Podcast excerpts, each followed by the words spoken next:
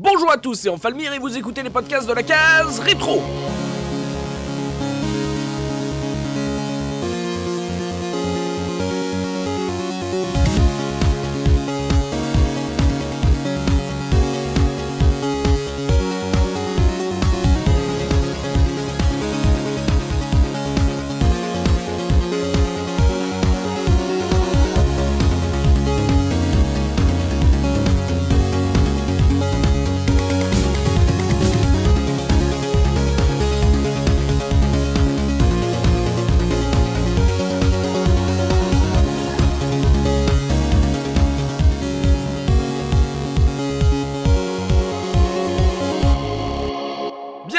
Tous dans ce nouveau numéro de votre podcast 100% rétro gaming et pour animer cette émission, je suis évidemment accompagné des chroniqueurs de la case rétro.fr avec Looping. Comment ça Looping? Ça va très bien, salut à tous.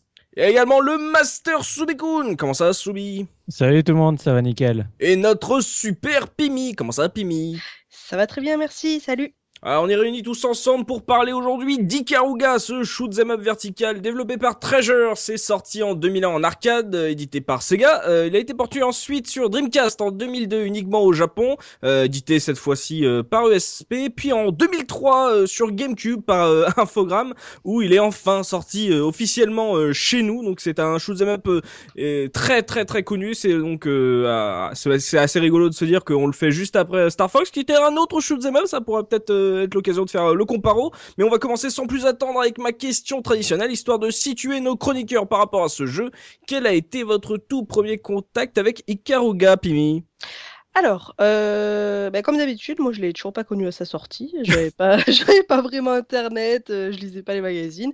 Je l'ai découvert chez, chez un ami en fait qui, qui l'avait et il y a quelques, enfin quelques années plus tard, je pense en 2007-2008.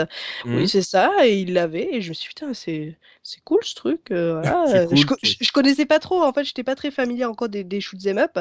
Et, et c'est finalement lui qui me l'a prêté régulièrement. Il avait la version GameCube, il, il me l'a prêté régulièrement jusqu'à ce que euh, je puisse acheter mon propre exemplaire, euh, c'est-à-dire il y a trois semaines. Donc euh, voilà.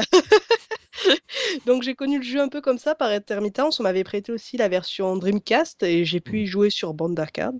Et, et je, le, le prix me freinait en fait. Le prix du jeu me freinait. Et, et pour le podcast, je me suis dit, bon, quand même, à un moment donné, il va falloir se décider à l'acheter. Hein, pour, euh, voilà. Et, et je l'ai fait.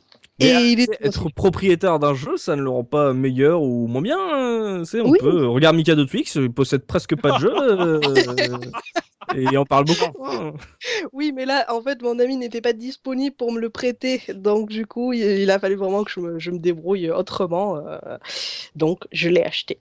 Ouais, donc euh, découverte en 2008 pour Pimi, donc mais version GameCube toi. Version GameCube, ouais. D'accord, c'est assez marrant. Tu le découvres en 2008 quand il sort sur Xbox Live Arcade, mais pas sur Xbox Live. Arcade. Oui, mais, mais moi, j'ai été une retardataire parce que la, la- ma Xbox, je l'ai eu en 2012 ou 2013. Voilà, c'est fou, là, là, la rétro gameuse, même pour les consoles de nouvelle génération. Voilà, c'est notre super Pimi. Euh, Subikun, toi, première rencontre avec Ikaruga.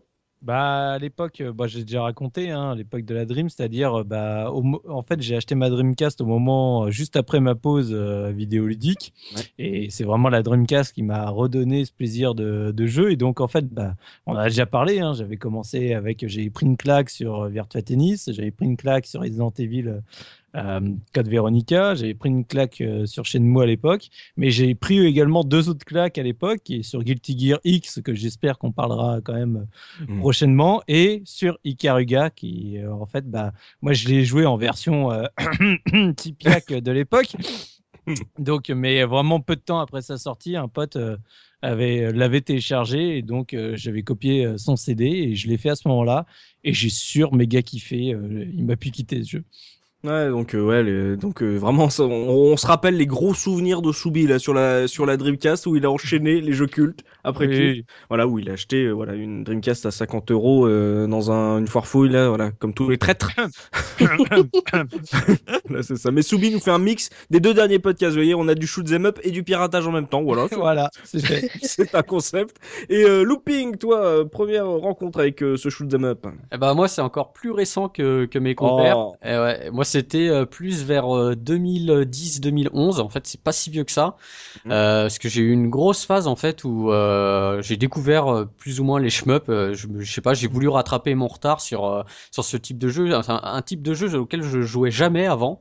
Ouais. Et, euh, et à l'époque, j'avais découvert les, les podcasts de Shop Them All. C'était des podcasts consacrés aux jeux de, de au shmup quoi. Bah oui. Et donc, euh, donc voilà, il parlait souvent de d'Ikaruga et donc euh, je m'y suis essayé. Et, euh, et je veux dire, euh, Ikaruga aussi, c'est un, c'est un, c'est un jeu qui me fait penser à Subi parce que euh, euh, en 2011, c'est la Subi, si tu te rappelles bien, euh, la première fois qu'on s'est vu, c'était à la Retro Game Day.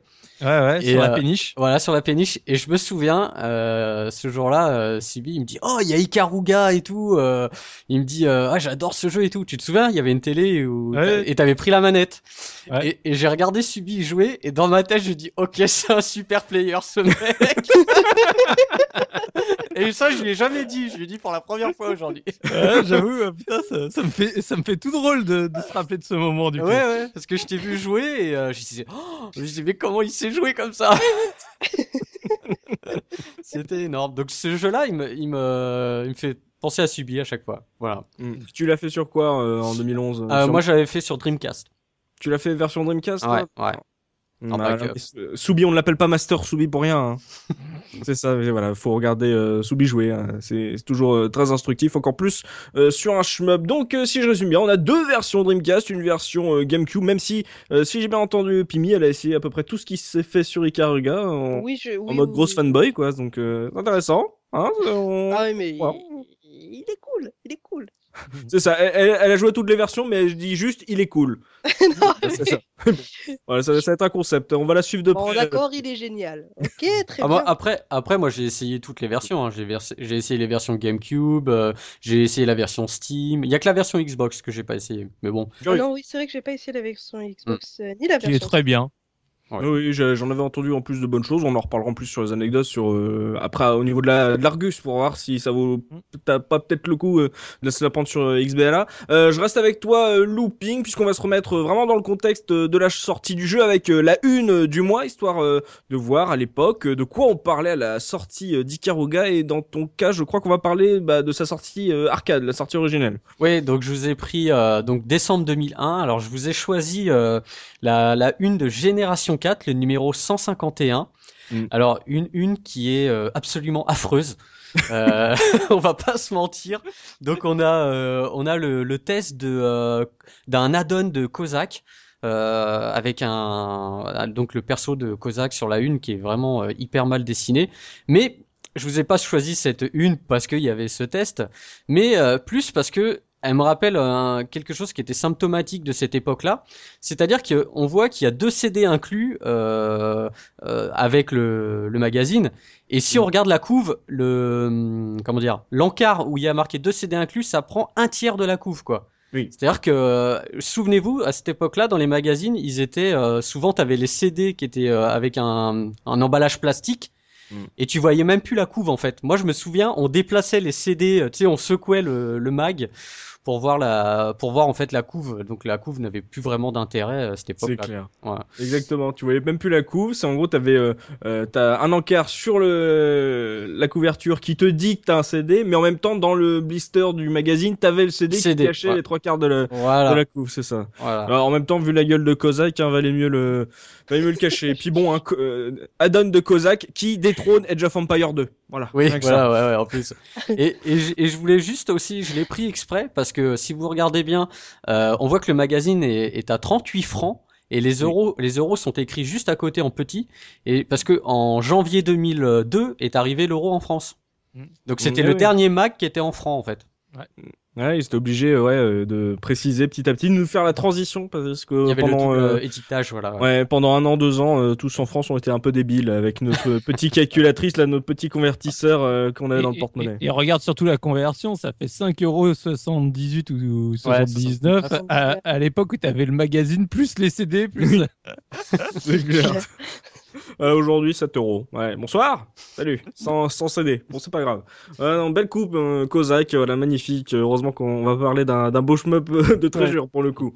Euh, donc euh, voilà, ça c'était vraiment pour l'actu euh, de la sortie du jeu en 2001. On va jeter maintenant un œil au dos de la boîte du jeu avec le, le pitch, histoire de voir comment euh, Treasure ou euh, donc euh, Sega ou euh, ESP ou Infogrames nous avait vendu euh, le jeu à l'époque et toujours avec notre papa looping. Ouais, alors bah je vous ai pris forcément euh, la couve euh, de la version GameCube parce que bah c'est la seule qui est en français, enfin que du Mm. moins la C'est version que Dream- t'arrives à traduire quoi. Bah ouais, parce que la version Dreamcast elle est sortie qu'au Japon, donc euh, il n'y a pas de, de version française.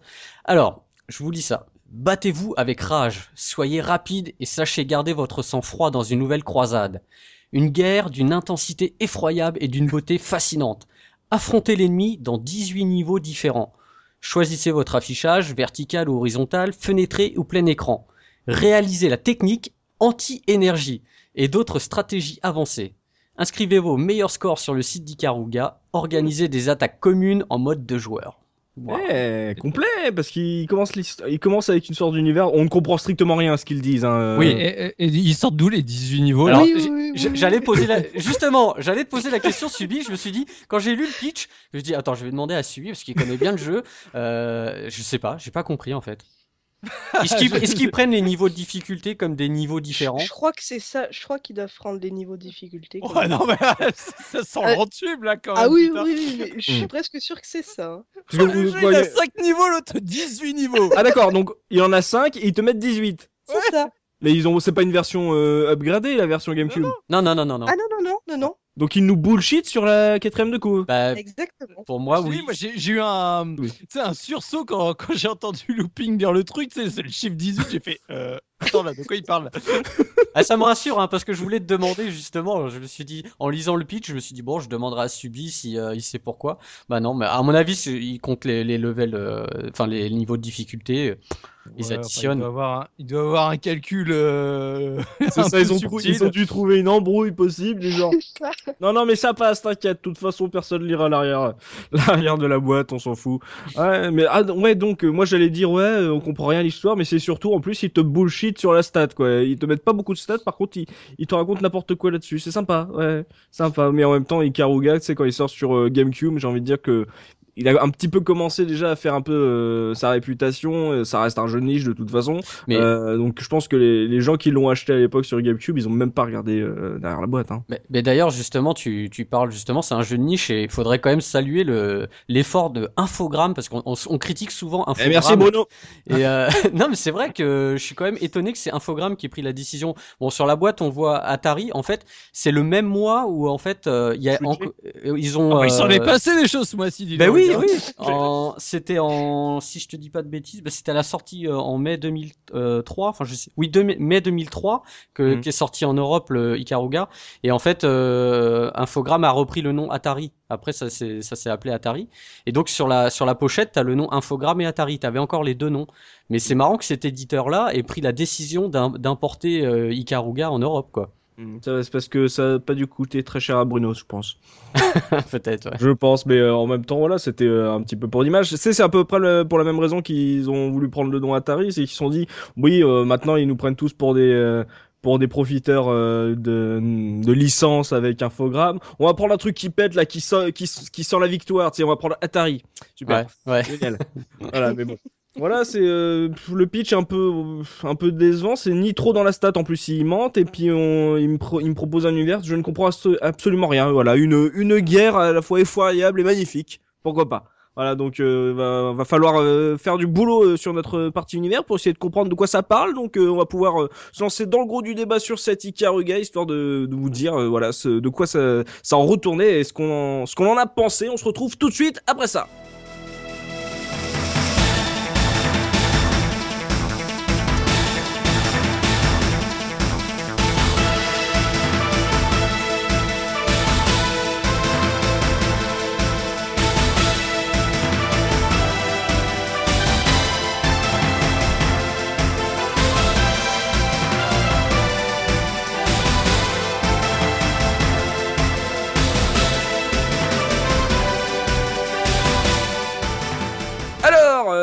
L'histoire dans un shmup en général, on s'en fout royalement, j'ai envie de vous dire, mais euh, voilà, on peut être attiré euh, par l'originalité d'un univers ou, ou pas d'ailleurs, on peut être euh, freiné au contraire.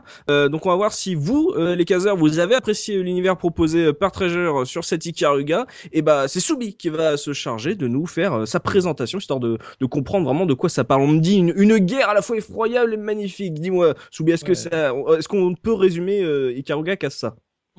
c'est euh, le, le scénario tient euh, vraiment sur quelques lignes. hein. C'est Mhm. très rapide, donc euh, je, vais, je vais quand même vous le faire parce que c'est vrai que on prend plaisir à expliquer finalement les histoires euh, des shmups. Mais juste pour faire quand même un petit aparté avant de, de commencer l'histoire en elle-même, ce qui était très surprenant euh, de la part de Ikaruga, c'est que vraiment tu as quasiment rien qui décrit l'univers au moment où tu lances le jeu, contrairement au shmup précédent. Euh, Treasure ou non, Mhm. où ça commençait à avoir des cinématiques, euh, où on te présentait vraiment les, les personnages, etc. Donc, euh, il commençait à faire un effort vraiment de, de mise en scène scénaristique. Alors que Ikaruga, c'est vraiment, en gros, le héros, tu le vois sur l'écran de, le, enfin, tu sais, euh, de, de sélection, et après, tu es balancé dans le jeu. Et si t'as pas regardé, à mon avis, la- le manuel, tu connais rien de l'histoire. quoi. D'accord. Mais bon, juste pour la petite histoire, donc nous avons euh, la nation euh, Oraï, euh, qui est une nation euh, insulaire, qui euh, par son leader, je crois qu'en plus c'est- une femme, son leader Tenro Oraï découvre un jour, alors attention, vous allez avoir mal, le Obusunagi euh, Okonai Kai, qui Ah bah est oui. euh, un espèce de d'objet forme pyramidale. Un diamant, quoi. Ouais, un diamant qui en fait, en gros, recèle tout un tas de pouvoirs et en, et en tout cas donne des pouvoirs à Tenro Orai et notamment aussi à tous ses sous-fifres. Et donc, euh, maintenant qu'ils ont tous ces pouvoirs surnaturels donnés directement par les dieux, parce qu'il semblerait que ce soit directement les dieux qui, qui aient donné euh, ces pouvoirs via le, via le diamant, ils décident de donner la paix dans le monde en faisant la conquête de tous les pays qui existent. Voilà, c'est- un grand classique. C'est voilà, j'apporte la paix en t'écrasant la gueule avec euh, ma grosse sandale. C'est ça. Donc euh, voilà, donc il y a quand même euh, bah, du- forcément un groupe armé qui se lève, euh, le, le Tenkaku euh, qui décide de bah, de pas se laisser faire, de, de, de foncer vers Orai pour leur dire Eh, écoutez les gars, c'est peut-être euh, on n'est pas trop d'accord.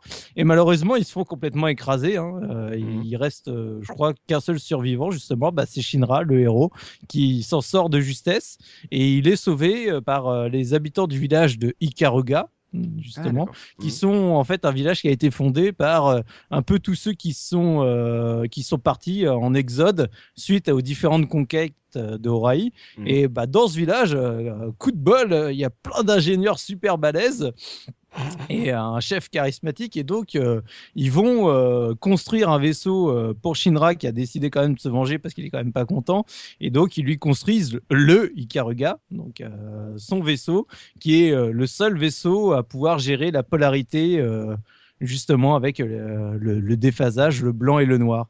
Et donc euh, voilà il repart en guerre euh, contre l'empire Horai pour euh, pour leur démonter la tronche parce qu'il est pas content.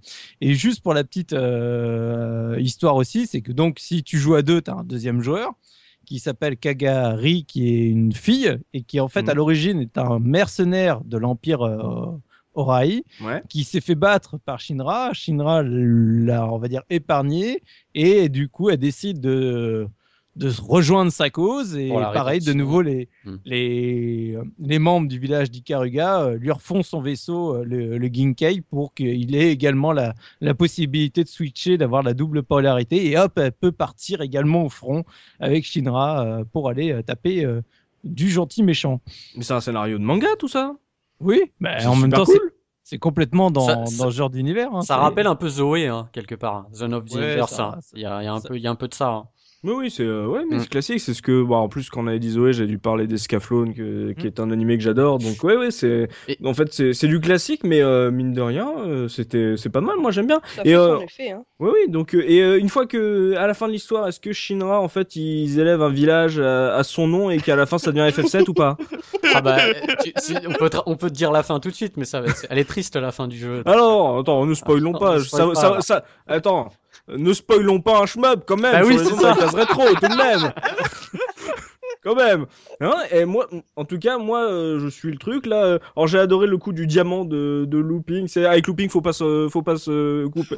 faut, faut pas se faire chier avec looping. Ouais, hein, c'est un caillou, c'est un caillou magique. Hein, voilà. Et puis euh, voilà. Puis ça fait noir et blanc et tout. ouais, non, c'est bipolaire tout ça.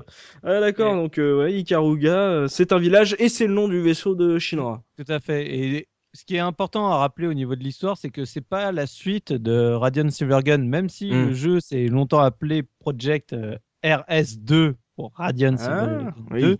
En fait, rapidement, je pense qu'ils ont décidé de, de casser les deux univers et donc il n'y a pas de lien, Mm. mais il y a quand même des petits clins d'œil par-ci par-là qu'il faut que tu vois quand même que c'est dans le même euh, et que ce soit en termes euh, j'ai envie de dire visuel et de gameplay quoi. Il y a, Mm. y il y a des clins d'œil dans. Tu sens la la, la, euh, filiation. la filiation euh, entre entre les deux jeux, mais ce sont deux, deux univers différents. Et Mhm. pour l'anecdote, tu peux Oui. même voir écrit en début de jeu, lorsque tu le lances, tu peux même voir écrit Project euh, RS2, justement. Oui, c'est Quand tu lances quoi dans le Quand tu, lances le, quand tu lances le jeu, si tu veux, Ouais. juste après euh, le, le logo GameCube, tu, tu vois à un moment donné marqué Project RS2. Ah oui, oui, ça se faisait pas mal à l'époque en plus. Là, il essaie Voilà. le nom du projet, c'est sur un écran noir. C'est ça, c'est ça. Donc, pour montrer, enfin, pour encore plus montrer la- l'affiliation donc avec son, son, son frère spirituel, euh, Radiant Silver- Silvergun, pardon. Et euh, cette histoire, la Soubi, là que tu nous dépeins, tu dis qu'on peut vraiment passer totalement inaperçu si on lit pas le manuel et tout. euh, ça veut dire que c'est Bah- vraiment accessoire, c'est vraiment du limite du un limite un truc pour les fans qui veulent vraiment euh, décortiquer leur jeu, euh, se faire un petit plaisir quoi. Exactement. Je, re- je reviendrai sur euh, sur les petits détails de mise en scène quand on parlera de l'esthétisme, mais vraiment c'est totalement épuré et en gros, à part des citations de, du héros euh, qui sont euh, à moitié métaphysiques, Ouais. euh, t'as rien quoi. C'est vraiment, euh, vas-y, c'est parti. chapitre 1, mission 1, euh, ta ta ta, tu tapes. puis euh, dès que tu l'as t'as battu ton boss, mission 2, c'est parti. Et voilà, t'as quasi, t'as vraiment aucun élément qui te permet de comprendre l'histoire quand t'es dans le jeu en lui-même quoi. Et comme je dis, c'est différent de ce qui commençait à se faire parce que vraiment, tu voyais dans les derniers shmups qui sortaient, tu avais vraiment cet esprit. Et même, donc, comme je disais, chez Tracer, chez Tracer, Mm. ils sortent quand même d'une grosse période où il y a eu notamment Radiant Silvergun, mais juste avant, il y a eu quand même euh, Ben Gaio, il y a eu euh, Sin and Punishment. euh, qui sont Alors, euh, ouais, alors, euh, Moi, moi, moi, je, Helping. j'ex- j'expliquerai. Alors, moi, j'ai découvert l'histoire en préparant l'émission. hein. Je, je, Mm. je connaissais pas du tout l'histoire du jeu. Mais est-ce que euh, il faut partir aussi du, du, du principe où, à la base, c'est un jeu d'arcade? Effectivement. Donc, donc euh, dans un jeu d'arcade, il y a pas, il y a très peu de cinématiques. Il y a Bah oui, mais dans les beat'em up, euh, t'avais toujours des l'histoire qui était posée, hein, euh, même en arcade. Ouais, mais euh, enfin, le, le Radiant Silvergun, il n'existe pas en arcade, si je dis pas de bêtises. C'était un jeu Saturn qui avait des cinématiques, qui, qui avait vraiment une histoire qui était posée. Euh, là, on vient d'une adaptation de l'arcade, donc je pense que c'est pour ça aussi qu'il n'y a pas ce côté narratif euh, dans le jeu. Mais oui, et, et par contre, quand il est sorti après sur Dreamcast, vu qu'ils avaient euh, écrit un, un univers qui, qui est plutôt cool finalement quand Ouais. tu euh, l'écoutes, ils auraient pu rajouter peut-être ouais un peu plus de, de mise en scène pour les versions console. Mm. D'ailleurs, j'étais j'étais étonné euh, que vu vu l'histoire, euh, un peu comme Zoé, j'aurais pensé qu'il y avait un anime qui aurait découlé du truc ou euh, Mm. apparemment c'est pas le cas, mais euh, ça, ça franchement ça pourrait faire un truc sympa, ouais. C'est peut-être parce que ça a eu Mm. moins de succès, je sais pas.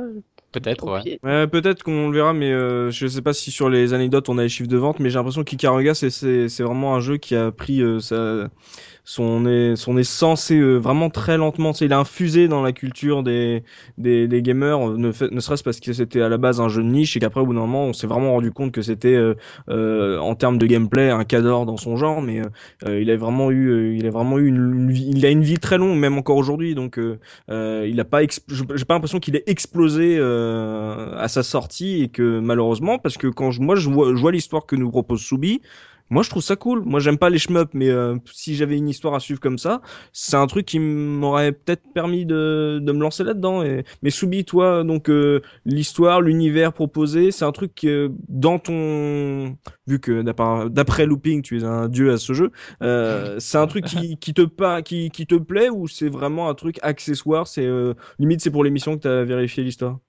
Ah non, non, moi, l'histoire, enfin, l'univers m'avait plu dès le départ, mais d'un point de vue justement esthétique, et je le réexpliquerai mm. au moment de l'esthétisme, mais il y a vraiment quelque chose qui, qui, je trouvais qui était complètement happant dans, dans cet univers de ce shmup, qui est complètement différent des, des autres propositions.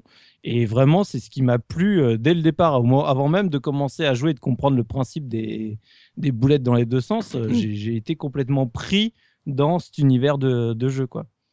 Euh, Pimi euh, Soubi dit que malgré, même si on n'en parle pas euh, vraiment dans le jeu, lui il a été happé par l'univers proposé d'Ikaruga. C'est ton cas aussi ou pas? Ah oui, oui, c'est totalement mon cas. moi, de manière générale, enfin, j'ai un peu décroché maintenant les mangas, mais j'aimais bien l'univers manga, les, histoires japonaises. Là, c'est quand même typiquement japonais.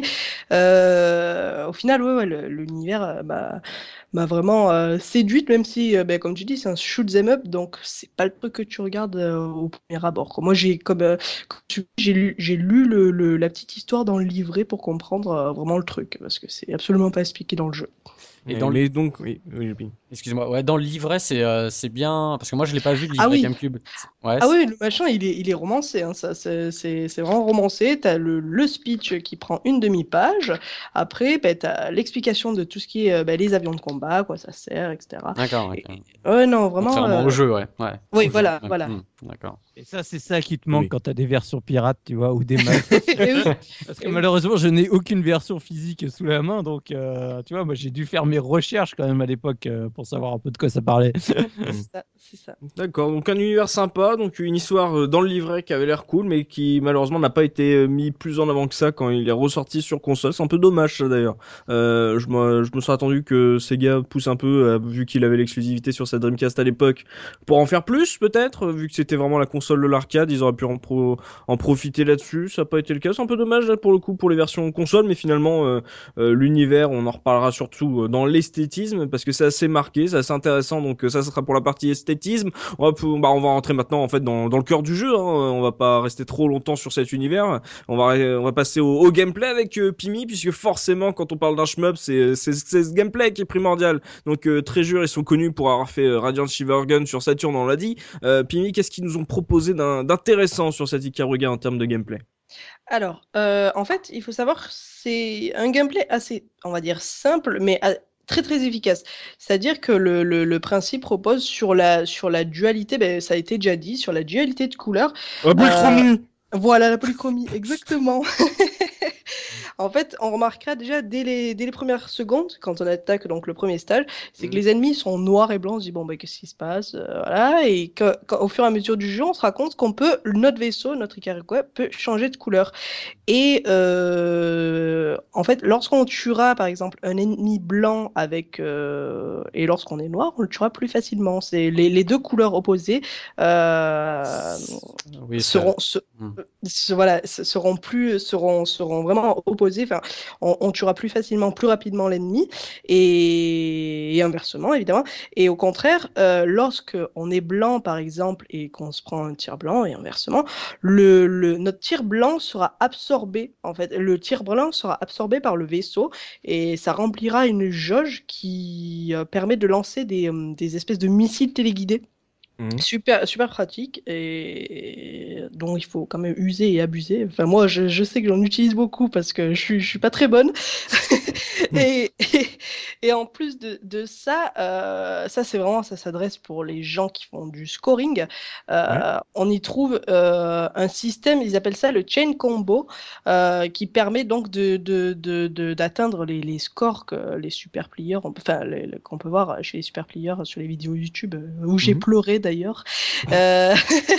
C'est-à-dire que lorsqu'on enchaîne trois vaisseaux d'une même couleur, trois vaisseaux ennemis d'une même couleur, on débloque le combo et au fur et à mesure qu'on fait, ça marche de trois par trois. Donc on peut, hmm. on peut buter trois noirs, et après on peut buter trois blancs, trois noirs, trois noirs, etc. Et hmm. au fur et à mesure, le, le, le, score va se décupler, va se décupler jusqu'à ce qu'on puisse faire, il me semble, c'était 25 600 de, de combos au maximum. Et, et, et en gros, euh, c'est comme ça que les, les, les, super players arrivent à des, à des scores de 315 euh, euh, millions de points à la fin, à, la fin de, de, de, leur run. Quoi. Tu dois forcément alterner les couleurs ou tu peux faire 3 noirs, 3 noirs? Ah, tu peux faire 3 noirs, 3 noirs. Oui, oui, mais il faut que ça, mais ça marche de 3 en 3. Ouais, ouais, de T'es 3 en obligé 3. de faire de 3 en 3 et si tu en, si loupes un, c'est fini quoi. Ton, ton- ta, ta chaîne elle redescend à zéro. Mm. Et je crois que si mes souvenirs sont bons, la chaîne euh, se réinitialise à chaque début de niveau. C'est-à-dire que tu peux pas, Mm. tu peux pas démarrer Ah, avec les 25 600 dès le début de stage. Hmm, c'est pas mal ça pour le justement pour le, le scoring, ce, ce petit détail de, de chance. Euh, ça, ça. permet justement de ouais de limite d'être un peu dans le rythme justement euh, par rapport. J'imagine en plus que les ennemis arrivent de manière alternée en- entre couleurs, donc ça t'oblige à avoir une certaine Exactement. gymnastique euh, pour les buter dans dans le bon ordre, donc ça doit être assez Ah, intéressant quand à, tu haut vois niveau des ça. vidéos euh, de super play, tu dis, enfin, tu dis putain mais les mecs comment ils font, comment c'est possible, comment c'est humainement possible? Enfin, ils connaissent le jeu. Vas-y, excuse-moi, Ouais, en fait, c'est ce qui fait vraiment toute l'essence et je trouve ce qui est extraordinaire dans, dans Icariga. Bon, il faut savoir que le chain combo existait déjà dans Radiant Silvergun. hein. Oui. Euh, ils l'ont juste réadapté parce que c'est un peu plus complexe dans Radiant. Pareil, le, le switch euh, couleur euh, apparaissait déjà dans un jeu précédent qu'ils avaient fait qui s'appelle Silhouette Mirage, Oui. même si Oui, c'était oui. très différent dans, le ma- dans la manière de jouer. hein. Ça, pour Mm. moi, C'est un même platformer, assez ouais. Ouais, c'est assez peu comparable, mais il y avait déjà le trip rouge-bleu, parce que bon, on dit blanc-noir, mais en fait, ça se caractérise aussi beaucoup à l'écran par les couleurs euh, rouge, et, rouge et bleu, parce que tout ce qui est là. noir a un halo rouge et tout ce Mm. qui est blanc a un halo bleu. Donc tu vois quand même fortement ces couleurs. Mais par contre, ce qui est très fort dans Ikaruga, c'est que c'est un jeu qui te t'apprend vraiment à progresser au fur et à mesure. C'est-à-dire que de toute façon, au début, tu commences, tu joues en easy, et en easy, euh, les ennemis, quand tu les tues, quoi qu'il arrive, ils t'envoient pas de boulettes. T'as pas de, t'as que les boulettes euh, de leur tir ou éventuellement des, des tourelles que t'as dans, dans le jeu qui, qui, qui t'envoient. Puis au fur et à mesure que tu avances, tu vois, que tu, tu deviens de meilleur, tu dis ah bah tiens, je vais passer au mode normal. Donc le mode normal, là cette fois-ci, c'est les ennemis que tu tues de la même couleur que toi qui t'envoient des boulettes euh, au moment où il, où il explose. Bon, Mm. ça tombe bien, t'es de la bonne couleur, donc en général ça se passe Tu peux les absorber, ouais. Et après, quand tu arrives en hard, là, tu dis, ah, je vais encore un cran plus loin. En hard, là, tous les ennemis, quand, à partir du moment où tu les détruis, t'envoient des boulettes. Euh, sauf que quand tu les tues avec la couleur opposée, ils t'envoient un petit peu moins de boulettes. Mais t'imagines, le décor, en fait, ça commence à se passer au début du jeu. Tu cherches pas à faire des combos, tu, tu mitrailles tout ce qui passe. Et donc là, quand tu arrives en hard, ça commence à t'en envoyer des boulettes de partout, mais qui se mélangent entre elles, parce que tu as tué les ennemis un peu n'importe comment. Et là, ça commence à devenir tendu. Et c'est à ce moment-là que tu commences à comprendre, tu dis, ah mais si je jouais un peu malin, et au fait, il y avait ce système de chain combo que j'ai laissé de côté. Et au fur et à mesure, donc euh, par exemple, tu avances en hard et que tu vra- vraiment as envie d'aller d'approfondir le jeu au maximum, tu commences vraiment à t'intéresser à ce système de chain combo. Et au moment où tu commences à t'y intéresser, tu te rends compte à quel point le level design du jeu est extraordinaire parce que les, les développeurs, c'est des fourbes. Des Exactement. Parce que pour les faire de 3 en 3, mais tu as tout, t'as tout un tas de combinaisons qui passent son temps à, à changer, etc. Tu es tout le temps en train de compter et compagnie. Et au bout d'un moment, ça fait que le jeu, c'est aussi des fois le pourquoi il est décrié auprès de certains gamers, c'est que ça devient un jeu purement de par cœur absolu. C'est quand tu joues, tu joues une partition musicale à la note près. Mm. Le pourquoi ça aussi, c'est parce qu'en fait, le jeu, il a euh, un timing qui est calculé de A à Z. Tous les ennemis apparaîtront quoi qu'il arrive exactement au même moment. Et même quand tu arrives à certaines séquences où si jamais tu sais, dans, dans, dans des shmups, c'est le temps que l'ennemi, tu les, tu les tues avant que la suite finalement s'enclenche. Dans Ikaruga, si t'as pas tué l'ennemi à temps, et c'est vrai pour des ennemis de base ou les boss, Et les il boss. s'en va. Mm. Et donc, justement, tout est timé à la seconde près. Tu peux pas faire un speedrun de Ikaruga parce que, en gros, euh, à part le moment où tu tues le boss euh, de ton stage, euh, c'est le seul moment où tu peux gratter des secondes. Tout le jeu défile exactement à la même dixième de seconde. Et donc, il faut que tu apprennes tout par cœur, par cœur, par cœur quand tu commences à faire du score. Et les scores, donc, ça, tu commences à C. En général, quand tu joues, bah, tu tapes des C tout le temps, quoi qu'il arrive. Éventuellement, tu as un C, au moment où tu dis Oh, j'ai vachement masterisé le niveau. C, ok. ça va jusqu'à S quand Mhm. tu as fait des chains en général dans le niveau, as dû, il, faut, il faut en faire à peu près une centaine de chains. Mhm. C'est-à-dire, tu gères 100 fois de suite trois ennemis, trois ennemis, trois ennemis sans jamais te gourer. Et là, tu peux arriver au S+ ou S++. Alors, alors pour les pour les joueurs pour les joueurs ordinaires comme moi. Pour les joueurs comme toi. voilà. Euh, là, parce que Subi, il vous parle de Super Player. C'est un jeu qui est ultra dur. Euh, Moi, en même en easy, euh, Même en je, easy, je hein. le termine pas. Euh, déjà, euh, moi, ce que j'ai fait dans mon apprentissage, c'est que déjà j'ai essayé de survivre. Donc, dans un premier temps. Parce que moi, tu me parlais même pas de chaîne. Moi, je me mets en blanc, je tire sur tout le monde. Donc, euh, non mais j'essaie de suivre la polarité pour éviter les boulettes et tout. Mais au départ, c'est impossible de contrôler euh, le système de chaîne et tout ça. C'est, t'as, besoin de vraiment de t'entraîner. Et euh, et le jeu, ce qui est ce qui est marrant, c'est que justement, il va te, si tu vraiment tu tu tu tu forces les choses à t'entraîner, petit à petit, le, le jeu va te débloquer des crédits supplémentaires pour y arriver Oui. ou alors des ou carrément du free to play euh, au bout d'un au bout de je sais plus combien d'heures de jeu. Euh, 10 heures, je crois. ouais une dizaine d'heures vraiment Ouais. si le, le mec voit que tu 9, galères 10, il, te débloque le free to play quoi. Mais c'est ultra dur. Et tu l'as pas terminé avec le free-to-play en easy si j'ai terminé mais euh, j'ai jamais réussi à contrôler euh, euh, mon système de chaîne. Moi j'y arrive pas. Mm. c'est pour moi c'est trop difficile. Je c'est un gameplay qui est euh, moi, au, moi au bout d'un moment je perds pédale entre entre toutes les boulettes les couleurs et tout Euh, c'est techniquement pour moi c'est un jeu qui est très dur quoi Faut être un peu ambidextre du cerveau, limite, en fait, entre Ah ouais. euh, jouer le, un shmup euh, traditionnel et savoir quand est-ce qu'il faut switcher et tout. En gros, c'est un, j'ai l'impression, en plus, euh, quand Soubi le décrit à haut niveau, que c'est un, c'était typiquement le shmup anti-bourrin, quoi. Ah oui, Oui, ouais tout à fait Exactement. ouais, Et c'est ouais. ce que j'allais te dire, c'est Mm. que en fait, au bout d'un moment, ce qui est génial dans Icariga, c'est que comme dans tous les shmups, au début tu bourrines, en plus tu as, l'autofire, donc tu es tranquille, mais plus tu as, en gros, plus tu level dans le jeu, et moins tu tires de boulettes au final. C'est- au bout d'un moment, es même, euh, tu, tu tires euh, que ce qu'il faut, parce que souvent, bah, en plus, comme les ennemis, tu les tues avec la polarité inverse, des fois juste un tir. Il suffit que tu te sois loupé à un moment, tu as, ton missile qui part et qui touche un ennemi qui était à côté, qui est pas de la bonne couleur, ça détruit ton chain. Donc c'est horrible. Au bout d'un moment, tu commences vraiment à jouer en tirant le, le- juste ce qu'il faut. Tu vraiment jamais en restant euh, collé au, au bouton. Et tu as même, donc, euh, comme je disais, tu as les rangs de C à S. Mais il y a même le dot hitter où en fait le but c'est de faire tout le niveau sans jamais tirer un Sans jamais tirer une. Ouais, ouais, ouais. T'es obligé d'absorber les trucs pour euh, les, les boulettes et tu les re- relances pour, euh, pour buter les ennemis. Ah, et en mais fait, comment de- tu les relances, mémoire, effectivement Le dot hitter, tu- il faut même pas que tu tires les missiles. hein. Le dot hitter, c'est vraiment du. Que Ah, tu esquives. les- tu l'esquives, c'est vrai J'esquive tous les tirs, ouais. Jusqu'à Ouais. temps que Ah, les boss mal partent. ouais. Ah oui, d'accord. Ah. Oh là là là là. Comme j'ai dit, de toute façon, les, les boss finissent par s'enfuir. Il faut vraiment que tu fasses le niveau de A à Z sans jamais tirer un seul coup de là feu. À part le niveau 1, moi j'y arrive pas. hein. je fais le niveau 1, j'y arrive à faire le dot hitter, c'est c'est gérable, mais après j'y arrive pas, hein, je vous le dis. Et c'est, entre guillemets, c'est rentable pour le score, ça faire un truc ça Comme ça? Non, Non. c'est juste pour le skill. C'est juste pour le plaisir. Il y a un succès euh, Ou- sur Steam. Ouais, ou les Ah. succès ou les achievements euh, à partir du moment où tu étais plus sur Dreamcast. Oui. Et à l'époque, on n'avait pas besoin de ça hein, pour euh, se dire tiens, je vais le faire en, en hein. Et, et c'est marrant Mm, parce que c'est un shmup aussi où il n'y a pas du- d'upgrade de, de, de vaisseau de tir.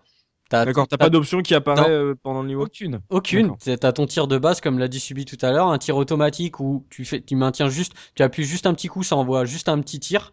Et Mhm. euh, mais c'est tout. t'es- Tu peux pas, ton vaisseau, il va pas devenir hyper puissant à la R-Type ou, euh, ou je ne sais quel euh, shmup. Euh, voilà, tu pars, t'es comme ça et tu fais l'aventure comme ça, quoi. Non, mais Et- quand, tu, quand j'écoute euh, Soubi euh, et sur le sur la rythmique qu'il faut avoir, le fait en plus qu'il faut switcher entre les blancs et les noirs, c'est un clavier de piano euh, ce jeu, c'est Ah ouais. un jeu de rythme, c'est un jeu musical presque. Oui, c'est ce que je disais. C'est que, Mm. au bout d'un moment, tu joues quasiment une partition. Il n'y a pas Mm. de place au hasard dans le jeu. Quand tu vraiment, quand tu es pas, au- quand tu joues euh, au début pour te faire plaisir. Et puis même si Looping dit que je suis un super player, faut pas se leurrer. Moi, j'ai jamais eu de rang S++ encore à l'heure actuelle, Mm. même sur les premiers niveaux. Euh, je- moi, le mieux que j'ai, c'est S+, et je suis déjà super joyeux quand, quand je l'obtiens, quoi. Euh, c'est un jeu qui ne laisse place à aucun, aucun hasard quand tu veux jouer en, en rang super, super player. Quoi. Il y a, il y a, en gros, tu, et c'est pour ça qu'en fait quand tu les regardes sur internet c'est intéressant. Mais par contre euh, quand tu connais le jeu par cœur et que tu regardes un joueur jouer plusieurs fois de suite c'est pas intéressant parce que limite il joue toujours exactement de la même façon quoi. Le Oui. placement est toujours exactement au même endroit. Il y a aucune place au hasard dans ce jeu. C'est- ça sert à rien. De toute façon tu sais exactement ce que vont te renvoyer les ennemis quand c'est qu'ils apparaissent que- comment il faut que tu manipules pour avoir le bon chain au bon endroit. Enfin il y a- il y a vraiment aucun hasard quasiment. Le seul hasard, c'est les boulettes un peu que les autres t'envoient. Mais pareil, la quantité qu'ils t'envoient est toujours la même. Donc après, c'est qu'une question de timing au moment où tu les tues. Quoi. Le Hmm. pire, le pire, ça reste euh, le mode de joueur, euh, déjà parce que J'allais en parler. le- ouais. les C'est mutualisé les chaînes ou c'est chacun sa, sa chaîne? Chacun sa chaîne, je crois. Ah. Chacun sa Mais, chaîne, mais ouais. le, le- ce, qui est, ce qui est différent d'un shmup traditionnel, c'est-à-dire que euh, physiquement, euh, les vaisseaux se poussent. Ils ont, Ils ont un champ de force. Voilà. C'est- oui. C'est-à-dire que souvent dans les shmups, tu peux passer sur ton pote, euh, tu vois, ça, tu passes à travers. Et Hmm. là, euh, tu peux pousser ton pote dans le mur, si tu veux, par exemple.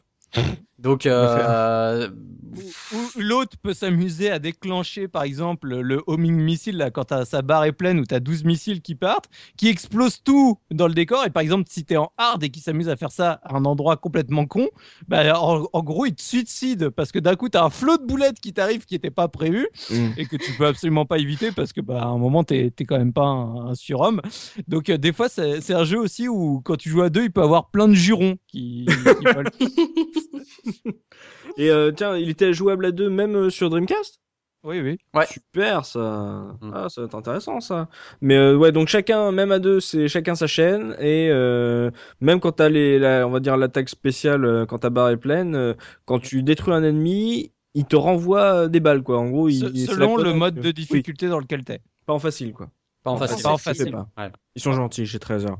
Ah, euh, Pipi- enfin, le facile, il est quand même euh, difficile. Je suis désolée, mais Ah, mais il est réputé pour euh, pas être, Ah voilà, oui, oui, pas être euh, facile à, à prendre en main, euh, comme le dit euh, Soubi. euh, mais et plus tu, plus ça va, plus tu joues, et plus ce jeu, ça devient de l'exécution plus Ah que du skill finalement. ah.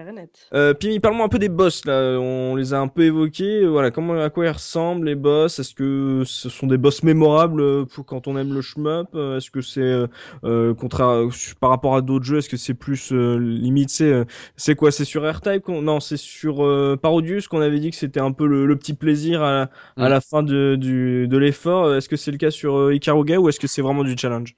Alors, déjà, il faut savoir que des boss, ben, finalement, il n'y en a pas énormément, puisqu'il n'y a que 5 niveaux. Non, il y en a Euh, 18. Attends. oui, pardon, ouais, pardon, 18. pardon, il y en a que 18. Mais moi, il y en a, il y en a un qui m'a particulièrement traumatisé.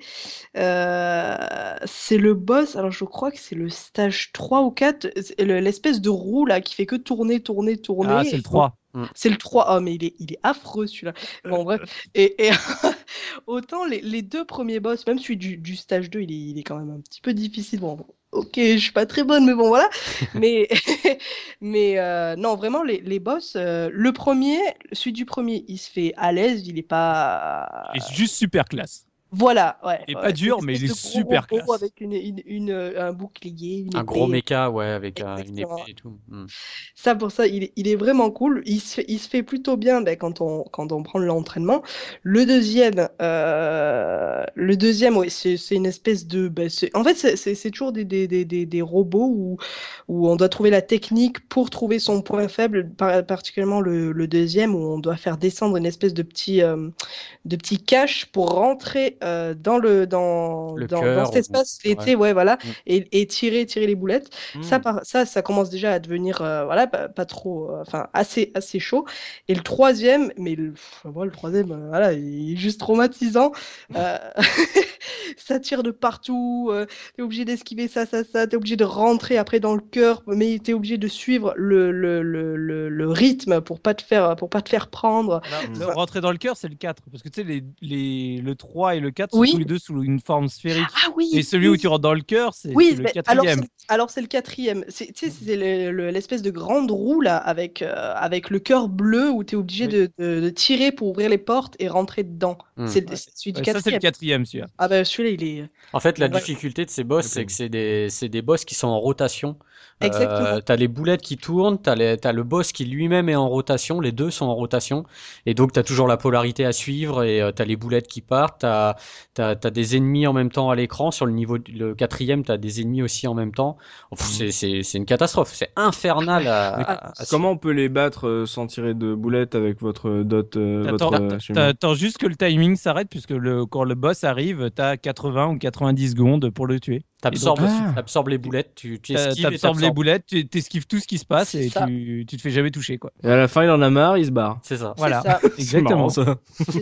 Mais de toute façon, là, on parle des boss et c'est vrai que pour moi, les 5 boss sont vraiment mémorables. On parle, on n'a pas parlé du dernier, mais le dernier, il a 4 formes, oh, oui. et dont une qui te laisse quasiment au bout d'un moment, tu, tu, rentres dans la zone, tu n'as plus le choix. Parce qu'en fait, euh, en gros, le, la troisième forme du boss, c'est il, il t'envoie des rayons qui sont les mêmes homing missiles que toi tu peux envoyer. Mhm. Et donc, à chaque fois, il va te les envoyer et changer de polarité. En fait, c'est un peu ton opposé. Donc, tu dois faire exactement la même chose, c'est-à-dire j'absorbe, je renvoie les missiles puis lui, il m'en renvoie, je les absorbe, je lui renvoie les missiles. Et sauf que lui, il accélère le rythme au fur et à mesure. Mm. Donc euh, toi, tu es là, euh, attends, merde. Ah non, là, j'ai tiré avant d'absorber. Ah mon dieu, je ah, Là, ça se transforme vraiment en jeu de rythme. Hein, pour, et, et, en plus, lui, il continue à t'envoyer d'autres boulettes à côté de ça. Donc euh, au bout d'un moment, ça devient complètement anxiogène.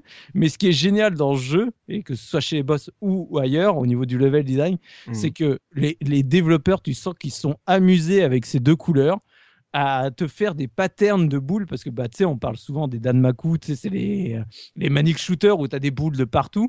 Mais tu sais en gros euh, dans la plupart des manic shooters il, faut que tu esquives toutes les boulettes quoi qui se passe euh, quels mm. que soient les patterns. Alors que là dans Ikaruga ce que j'adore c'est qu'il joue vraiment avec le fait que tu puisses absorber et donc il joue sur les designs des boulettes qu'il t'envoie en te faisant des trucs en croisé euh, des trucs avec des sphères qui passent leur temps à changer des trucs où tu as par exemple il t'envoie une une, auréole de, boulettes où tu as trois noirs, trois blanches, trois noirs, trois blanches, trois noirs, trois blanches. Tu as des trucs où il y a des tirs laser en continu. Y a, enfin, il y a plein d'idées qui sont extraordinaires. Il y a des lasers énormes qui tirent de partout. Alors le laser, quand tu l'absorbes, le problème c'est que tu, il est en continu le laser et donc il te fait reculer le vaisseau. Tu es hmm. en mode à essayer de compenser parce qu'il t'envoie sur sur d'autres choses qui, qui t'arrivent dessus. Tu as vraiment plein plein de choses. Il y a par exemple dans la deuxième forme du boss final, il fait le truc que moi je trouve horrible, c'est en gros tu as deux petites bestioles qui font un snake. Donc en fait, il laisse une traînée noire ou blanche derrière. Ils essayent de te suivre. Sauf qu'au début, c'est facile. Sauf qu'il y a des moments où les patterns, en gros, le blanc et noir font un truc continu, mais l'un sur l'autre. Donc tu peux plus passer au travers. Ah bah, de toute façon, tu as une des couleurs et tu peux pas switcher de hmm. manière à traverser les deux. Donc, enfin, il y a plein d'idées et là-dessus, c'est en fait, il y a peu de niveaux dans Ikaruga, mais chaque niveau est hyper intense et chaque niveau est complètement différent dans la manière de l'aborder d'un point de vue vraiment gameplay pur et dur. Et là-dessus, c'est extraordinaire parce qu'il y a beaucoup de shmup où rapidement, j'ai envie de dire, je m'ennuie parce que les situations sont toujours un peu les mêmes. Tu sais, les ennemis, ok, ouais, ça t'envoie de plus en plus de boulettes, mais tu as toujours l'impression de tuer le même type d'ennemis, le même type de, mmh, situation, etc. Alors que dans Ikaruga, tu que 5 niveaux, mais ça se renouvelle tout le temps, tout le temps, tout le temps. C'est vraiment le premier niveau, tu es tranquille.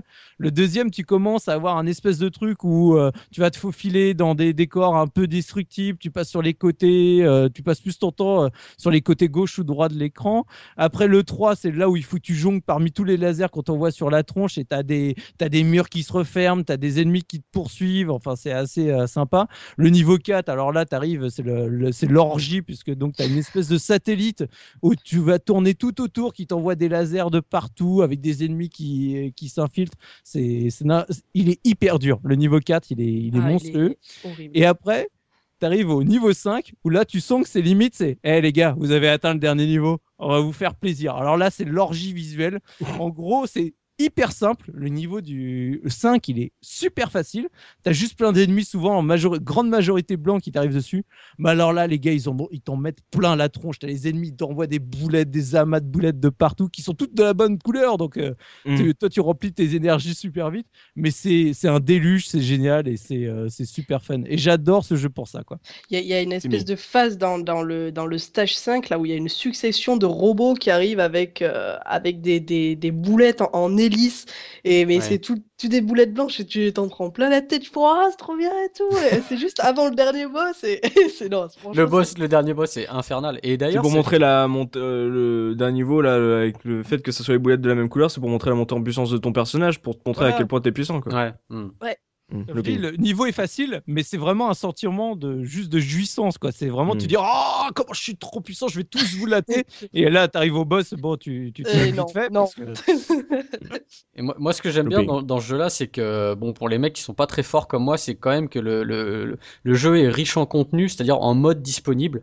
Et Ouais. euh, il y, a, il y a des modes qui sont vachement intéressants. Il y a, il y a un mode qui s'appelle le Conquest, euh, qui est en fait un mode où tu peux euh, soit, alors, faut déjà avoir fait euh, les niveaux. Tu les as déjà parcourus et Ouais. après tu peux les déverrouiller. Donc soit tu les mets en mode démo, donc tu vois, euh, tu vois la console qui joue, soit tu peux le mettre- tu peux jouer en mode slow.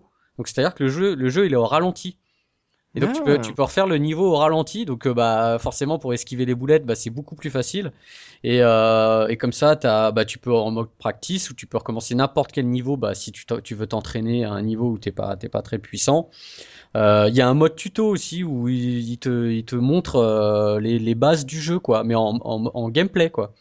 Ah, Donc euh, je trouve que c'est un jeu qui est, euh, qui est vachement riche en, en contenu aussi. euh, voilà, si vraiment t'es t'es pas très bon et que tu, tu veux persévérer, il y a, il y a vraiment moyen de s'entraîner et de faire les choses correctement. C'est pas que punitif quoi. Il y a les développeurs, ils ont mis les outils pour pour les mecs comme moi qui sont pas forcément bons au shmup et, Et- qui veulent y aller quoi. Mais le souci, comme- c'est qu'il faut finir le jeu pour débloquer. Oui voilà. Oui, il faut les finir. Bah, Voilà. encore eux, ils vont pas t'apprendre Oui, à faire non, un niveau bon. que t'as pas encore fini, trop simple. Oui. Ouais, Mais mais, en gros, les ajouts, c'est pour, euh, en gros, ils- quand tu vois les ajouts qu'ils ont rajoutés, enfin, les ajouts qu'ils ont rajoutés, quand tu vois les ajouts euh, par rapport, euh, enfin, c'est tourné carrément vers le scoring, là, tu comprends pourquoi ils ont pas euh, mis de cinématique pour avancer euh, leur histoire. C'était vraiment pour euh, euh, faire la course au score. Mais tu vois, Oui. comme euh, disait Looping tout à l'heure, euh, le, le jeu, ce qui est vachement intéressant, c'est qu'il il- il calcule ton temps de jeu. Mais vraiment le temps de jeu effectif. C'est pas juste euh, j'ai allumé le, le jeu, je le laisse tourner en fond euh, sais, Mm. sur l'écran de l'écran de, de départ et puis ça va me débloquer le succès. Non, non, il regarde vraiment ton temps de jeu. Et donc au fur et à mesure, il te débloque les crédits, ça on l'a déjà dit. Mais par exemple, euh, au bout de 5 heures, il va commencer à te débloquer une première galerie d'images, d'illustrations, d'artwork qui Mm. sont super beaux en plus. Oui. Et donc, pareil, tu as une deuxième récompense au bout de 10 heures. Pareil, de, de nouveau, tu as des trucs. Et je crois, donc, je crois que c'est au troisième coup, au bout de 15 heures, il te débloque un nouveau mode encore, qui est le prototype mode. Hmm. Et alors, lui, c'est juste encore plus what the fuck que le reste, qui est en gros ce à quoi aurait dû ressembler le jeu au départ, mais que je pense certains ont, lui ont, ont dit aux développeurs non, les mecs, là, vous allez trop loin. quoi. en fait, la- tout le jeu est pareil Ouais. à une différence près, c'est que tu es limité en nombre de missiles que tu peux envoyer. Et donc, en fait, les, les missiles, en gros, sont. Quand tu absorbes des boulettes, ça réaugmente ton nombre de missiles que tu peux tirer. Donc, Ouh là tu passes ton temps en plus à gérer les chaînes, à gérer le nombre de boulettes que tu absorbes pour pouvoir avoir suffisamment de boulettes pour tirer. Après, quoi qu'il arrive, euh, même si tu es à zéro, tu peux tuer les ennemis. C'est juste que tu les tues à 2 cm en face de toi. quoi. C'est comme si les missiles, ils allaient pas au fond de l'écran. quoi. Ils, sont juste, ils sortent du canon et c'est Mm. juste devant toi. Et franchement, je trouve que c'est super cool à tester. Ça vaut vraiment le coup de, de, de s'amuser.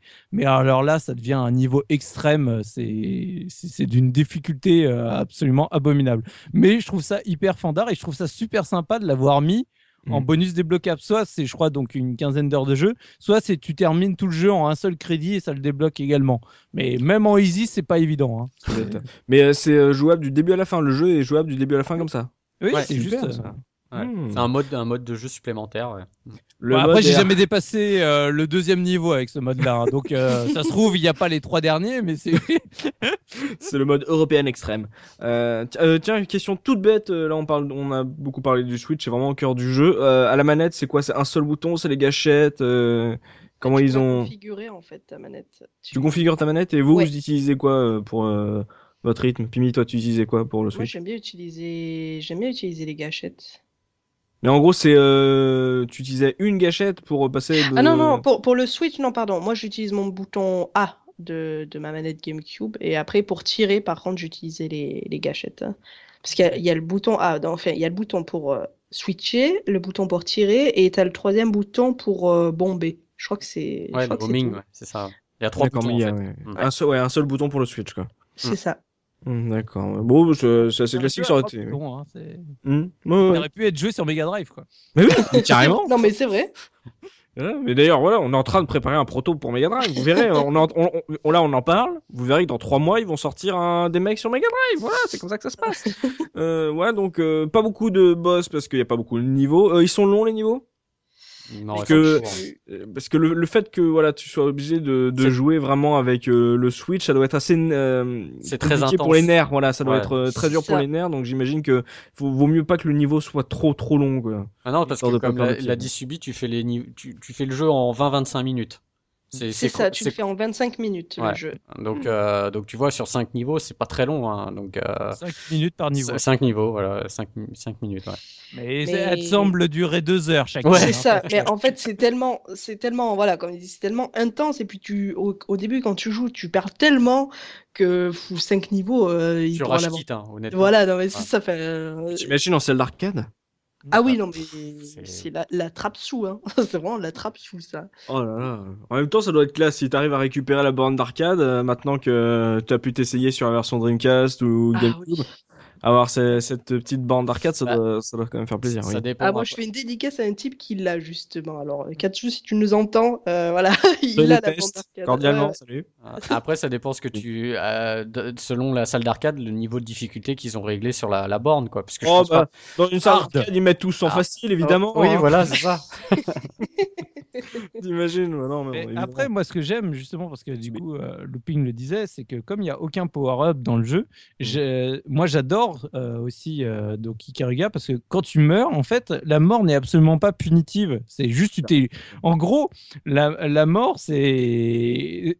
Contrairement à beaucoup de jeux où, où tu, finalement tu insultes le jeu, dans ce jeu-là, c'est tu t'insultes toi presque. C'est tu te dis mais pourquoi je me suis, euh, pourquoi j'ai Oui, pas switché à ce moment-là? Pourquoi j'ai pas fait ça? Mais je suis vraiment trop nul parce que en gros, c'est de là tu sens vraiment que c'est ta faute et le jeu.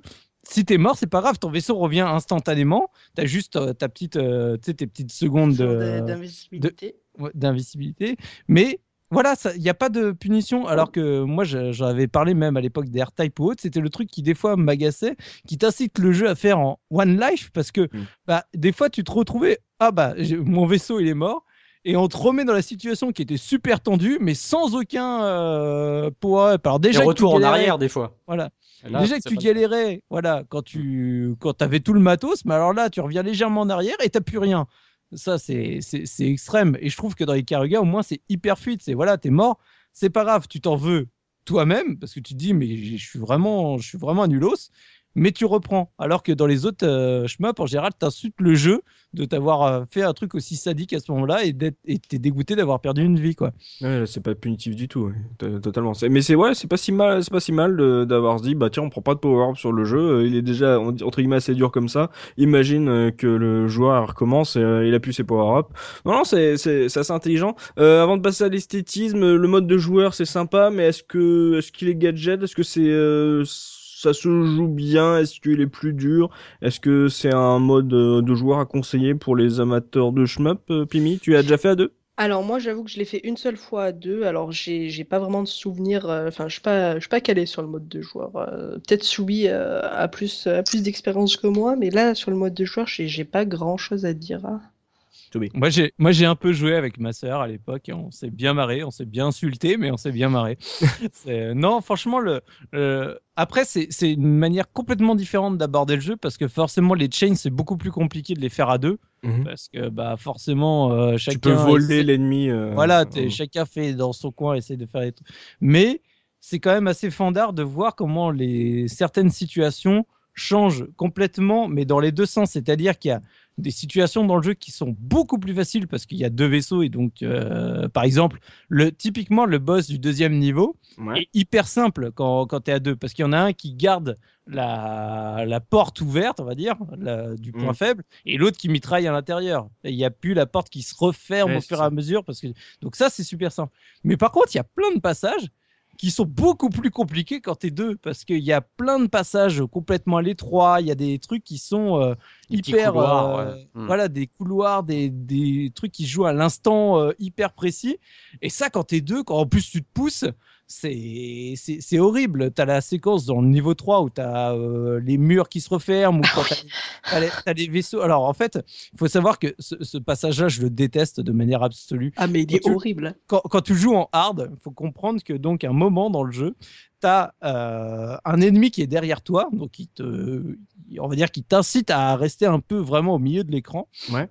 Tu as des murs qui se referment, donc euh, au fur et à mesure, mais ils se referment pas tous au même endroit, c'est pas tous au milieu. Donc euh, en gros, il faut que tu arrives à deviner à peu près le chemin que les murs vont, en gros le passage qu'ils vont te laisser, Mhm. et il y a un ennemi en plein milieu. Donc quand tu es en normal ou easy, tranquille.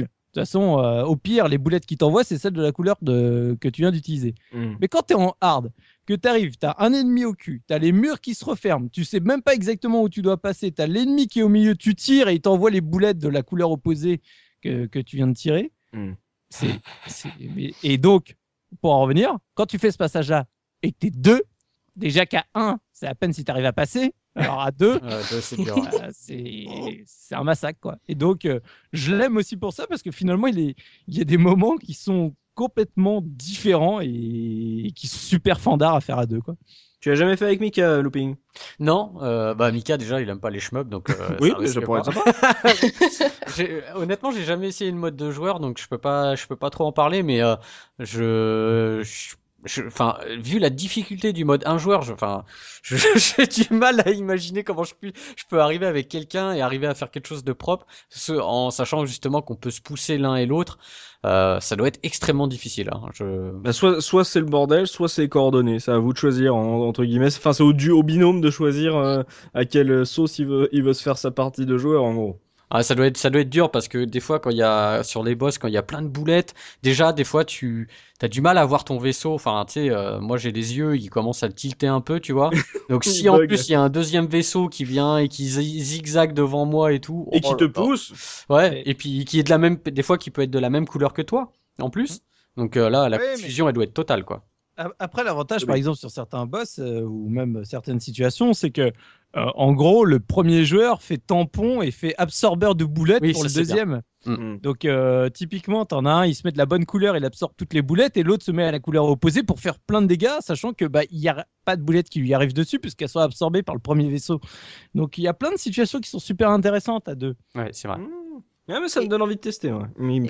Moi, j'ai une question, juste euh, parce que j'avoue que je me suis pas renseigné dessus, mais Soubi, les... quand, tu... que- quand tu joues à deux, les barres de boss, les barres de vie des boss sont les mêmes ou elles sont doublées? Non, non, D'accord. sont les mêmes. D'accord. Le, le- le jeu est, est vraiment Identique. chronométré à la, à la seconde près, à la... tout est pareil. Ok.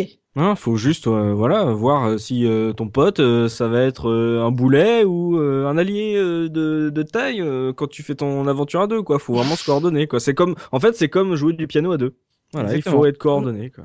Euh, on va pouvoir s'intéresser à l'esthétisme du jeu. On l'a un peu évoqué justement quand on a parlé de l'univers, que vu que cette histoire était racontée dans le manuel, évidemment en jeu, c'était euh, l'univers nous était compté par euh, son graphisme, par les environnements qu'on qu'on a visités. Donc euh, euh, voir si on va voir si les, les designs des vaisseaux étaient inspirés, s'il y avait de la recherche dans, dans ces décors. Euh, Master Subi, toi, t'en avais euh, visiblement, t'as été happé par le jeu. Est-ce que c'est vraiment parce que l'univers euh, était, euh, enfin, te parlait, il me semble. Enfin, quand je vois le jeu, je le trouve un peu euh, limite, je sais pas, déce- enfin pas déceptif, mais un peu, je sais pas, terne, Un- gris. Un, un peu déprimant. Ouais, un peu déprimant. Oui, alors c'est c'est vrai que le, le, le jeu, euh, visuellement, euh, c'est très dans les tons, euh, justement, un peu en, en niveau de gris, quoi. Mm. T'as as très peu de couleurs. Sépia, part- un peu, tu sais. Voilà, sépia. sépia. Mm, mm. euh, donc, euh, donc là-dessus, c'est vrai que à part la, la couleur rouge et bleue qui ressortent de temps en temps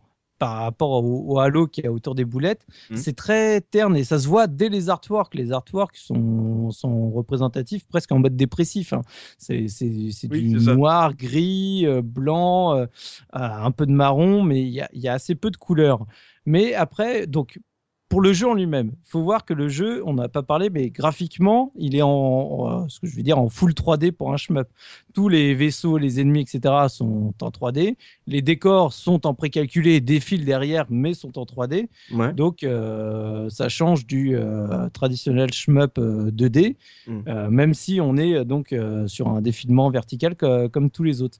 Après, moi, ce que j'aime dans, dans ce jeu, c'est vraiment la cohérence au niveau de l'esthétisme, que ce soit au niveau des du graphisme, des thèmes, des couleurs, enfin tout est cohérent et surtout super sobre. Alors sobre, on l'a dit parce que justement c'est finalement c'est très peu flashy.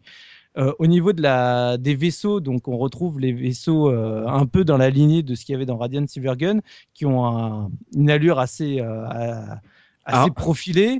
Un peu, t'es gentil. Hein. et c'est surtout, et c'est surtout qu'en fait, il faut savoir que dans le jeu, euh, tous les vaisseaux portent des noms d'oiseaux en japonais. Ikaruga est un nom d'oiseau qui est mhm. justement un oiseau, euh, je me rappelle pas un le pinson. nom. Un pinson, ouais. noir et blanc. Donc qui, qui est noir et blanc, donc euh, qui a été choisi exprès. Mais que ce soit le deuxième joueur ou les boss ou tous les ennemis du jeu, ils ont tous des noms d'oiseaux parce que ça a vraiment une référence euh, par rapport à ça. Et ça, je trouve ça vachement intéressant parce que dans certains designs d'ennemis ou de vaisseaux, tu retrouves un peu cet esprit avec euh, le, la tête, le bec, euh, les ailes, le, la queue, tu sais, en quand, quand, certains oiseaux ils étendent leur, leur, queue un peu en manière d'éventail ou autre, Tu, tu, retrouves ce, ce, type de design et je trouve ça vachement intéressant. Après, il y a aussi un aspect euh, au niveau de l'esthétisme euh, sur, on va dire, un côté un peu religieux, mystique. Mm. Dans le jeu, euh, forcément, bah déjà, tu as le bipolaire, donc rapidement, tu te dis, ouais, noir-blanc, yin-yang, c'est facile. Mm. Notamment le boss du deuxième stage, qui est vraiment, le, son centre, c'est ah le yin et le yang. Hein, Là-dessus, ils sont, ils sont pas fait chier. Mais tu as plein de, quand tu regardes, tu as plein de détails avec des, de l'écriture euh, tu dans le fond, tu vois des, euh, des idéogrammes qui représentent toute cette culture-là. Et même jusque dans le. Alors, ça, je suis pas du tout expert, mais dans le nom des stages, ça correspond justement aux différentes étapes euh, dans, le, dans le bouddhisme quand justement tu veux atteindre on va dire, à un niveau euh, spirituel supérieur. Donc, euh, ah. les, le nom des stages correspond à, à chacune de, de, ces étapes. Et je trouve ça vachement intéressant d'être allé au fond de, de ces choses-là. Et apparemment, tu vois, l'espèce de vaisseau qui te propulse au démarrage là, du premier niveau, c'est une épée qui viendrait du bouddhisme aussi. C'est ce que j'ai vu, ouais. C'est une référence. Euh, ouais t'as as plein de petites références comme ça. Et après, donc moi, dans les trucs que j'adore vraiment par-dessus tout, c'est, on a dit, la mise en scène, euh, elle est quasi réduite. Euh, t'as pas de cutscene entre les missions, t'as rien. Mm. Mais par contre, il y a un truc que j'adore, c'est à chaque fois, donc, tu as le, on va dire l'intro de ton stage. Et une fois que tu as passé cette petite scène d'intro, tu as le, petit délire des, des, développeurs où, en gros, tu as le vaisseau, tu as un gros zoom sur le vaisseau, il commence à tourner sur lui-même. Et là, tu commences à entendre les moteurs qui, qui, qui se chargent.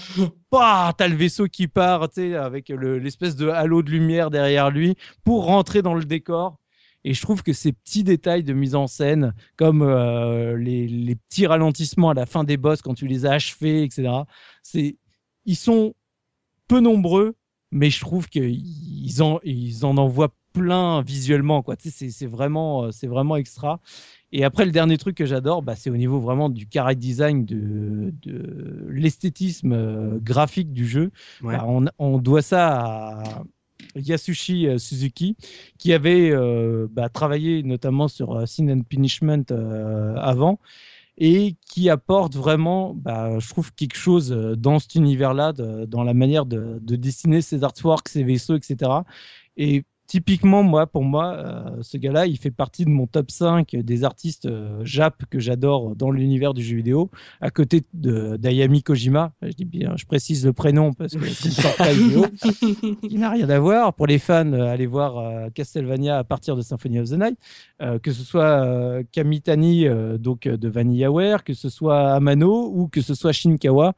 En gros, tu vois, pour moi, euh, Suzuki fait largement partie euh, de, du même niveau que, que ces quatre euh, artistes et vraiment sa patte, ça apporte quelque chose au point que faut savoir que pour la petite anecdote personnelle, à l'époque, j'étais tellement de fan des artworks et de l'univers que j'en ai refait des dessins.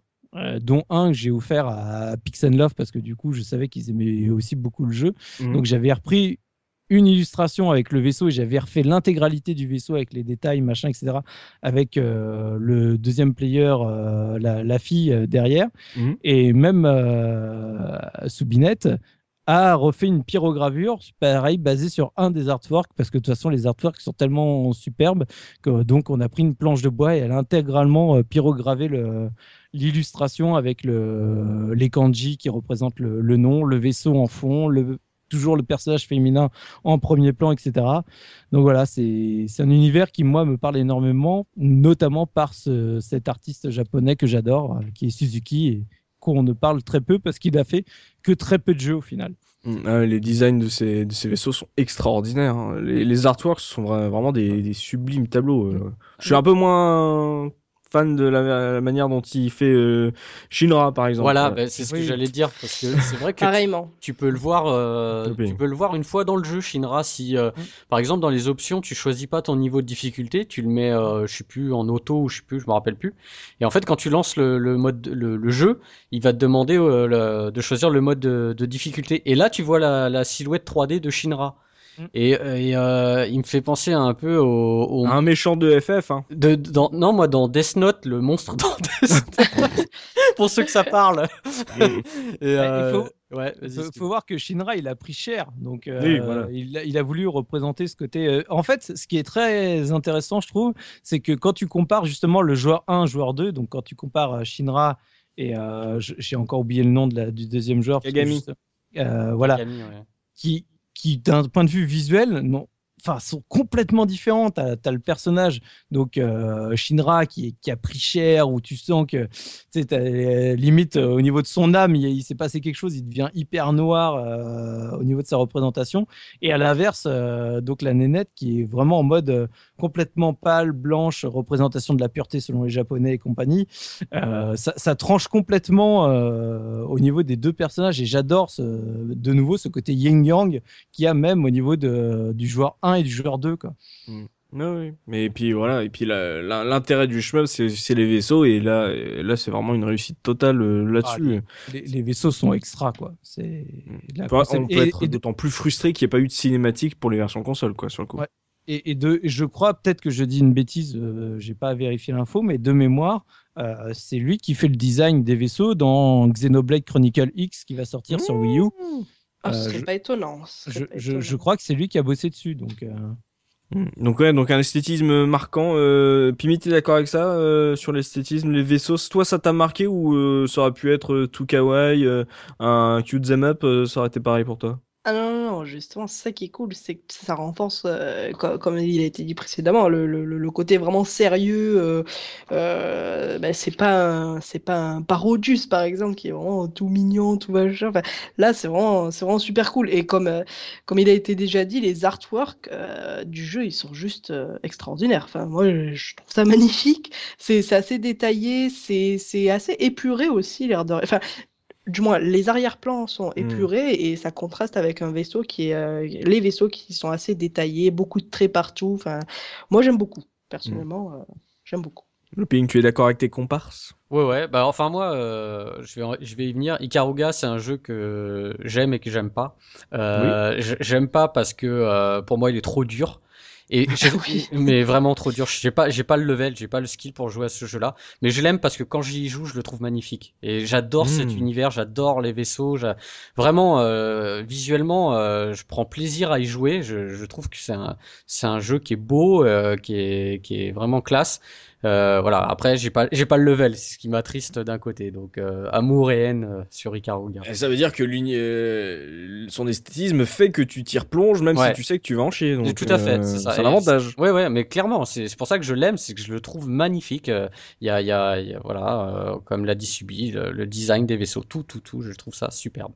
Mais malgré les années, il reste toujours absolument magnifique comme oui. shmup. Ouais. C'est ça qui est, qui est, extra, parce que pourtant, en plus, les shmups 3D, euh, ça, ça vieillit pas super bien, mais là, euh, on en reparlera quand même après. Mais euh, moi, j'ai lancé la démo de, de, la version Steam pour voir euh, avant l'émission. Mhm. Je, je, sur mon écran, je, je l'ai trouvé une nouvelle fois encore absolument sublime le jeu. Il est lissé hein, sur la version Steam. Oui, c'est vraiment. Certes, Il est lissé, mm. mais tu, tu, le reconnais et tu te dis, mais. Ah, c'est une tuerie. Hein.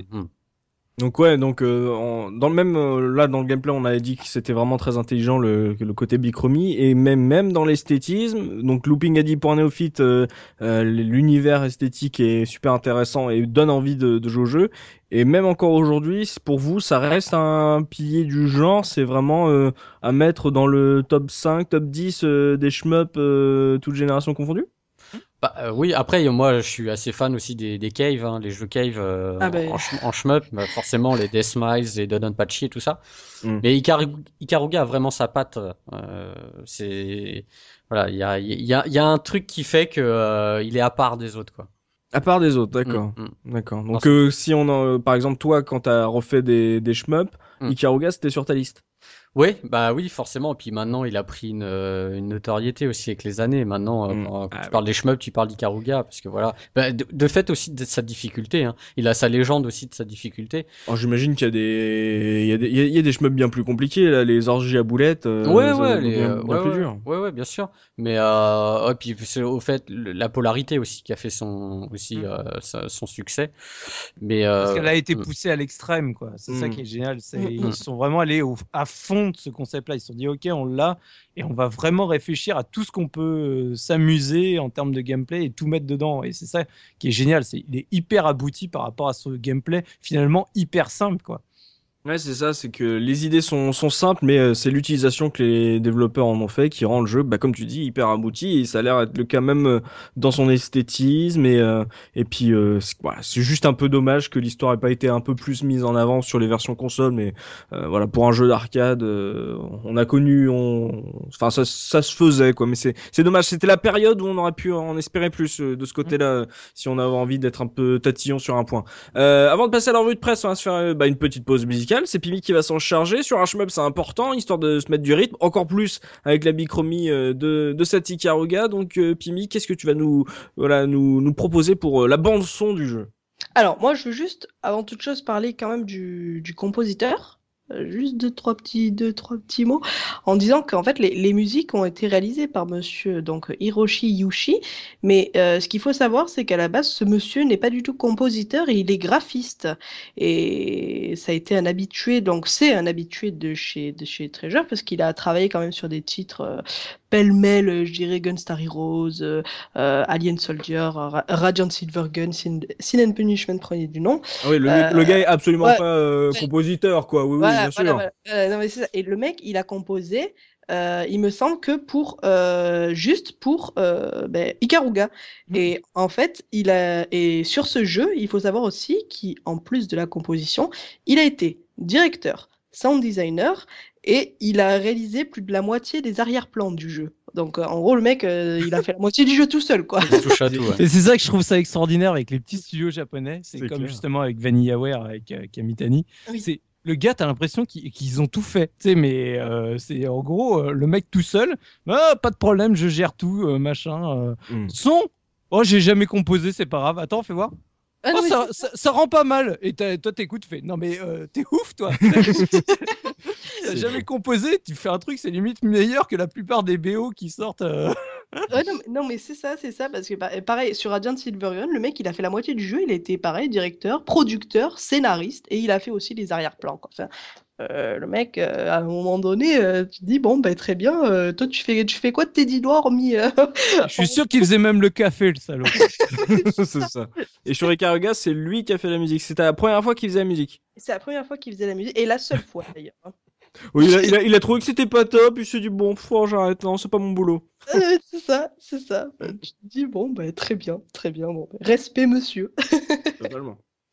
Et tout ça pour dire, oui, que les, les, musiques, j'ai choisi donc deux musiques euh, qui, à, mon sens, que j'ai trouvé vraiment extraordinaires. Euh, euh, lui peut-être confirmera ou infirmera euh, mes propos, puisque j'ai choisi donc la musique du premier boss, la, la musique du premier boss, qui est intitulée Butsu Tekai. Euh, et ainsi que la musique du troisième stage qui s'appelle Face. Euh, donc vous écouterez ça euh, de vos petites oreilles. Mais bon, bref, moi j'ai adoré ces musiques. Je les trouve assez, assez comment dire, elles sont, elles sont très très rythmées et par exemple, euh, particulièrement dans la musique du stage 3, j'aime beaucoup l'utilisation, je sais plus quel est le nom de cet instrument japonais euh, typique, mais bon, c'est, ça donne vraiment cette, une, une, ambiance, vraiment l'ambiance japonisante par mmh. excellence. Mmh. Mmh, bah d'accord, bah on va s'écouter cette, ces, ces, deux pistes concoctées donc par un néophyte de la musique, hein, Yushi, et on se retrouve tout de suite après pour la revue de presse de Subikun.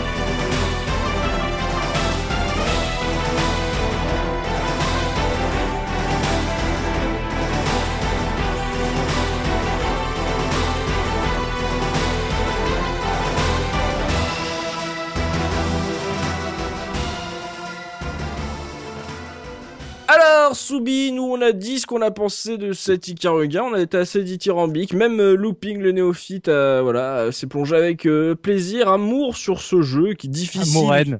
Voilà, c'est ça. C'est ça, c'est un, un, jeu difficile, mais on aime s'y replonger, donc nous on a, on a adoré, mais qu'est-ce qu'on a pensé la presse à l'époque? Est-ce que tu as un petit argument market ou ils ont pas essayé de le vendre? Bah en fait, j'ai pas d'argument market parce qu'on a même quasiment aucun test, donc c'est en fait, le jeu est même pas sorti chez nous pour sa version Dreamcast. Il est sorti en version euh, plus que confidentielle sur sa version GameCube. Hmm. Donc euh, voilà, c'était déjà, déjà on l'avait. C'était extraordinaire. Fallait pas trop leur en demander non plus. Et puis quand tu vois qu'ils te vendent 18 stages à l'arrière de la boîte, euh, fallait peut-être mieux pas qu'ils fassent un argument market. Je n'ose imaginer ce qu'ils auraient répondu. C'est clair. Donc le problème, bah, comme euh, je viens de dire, c'est que bah, au niveau, par exemple, de test papier, bah, on n'a pas grand-chose. ouais, il y, a eu apparemment, je crois, Joypad. Enfin, mais les, les, les, articles ne sont pas ne sont pas dispo, donc euh, on peut pas. Ouais.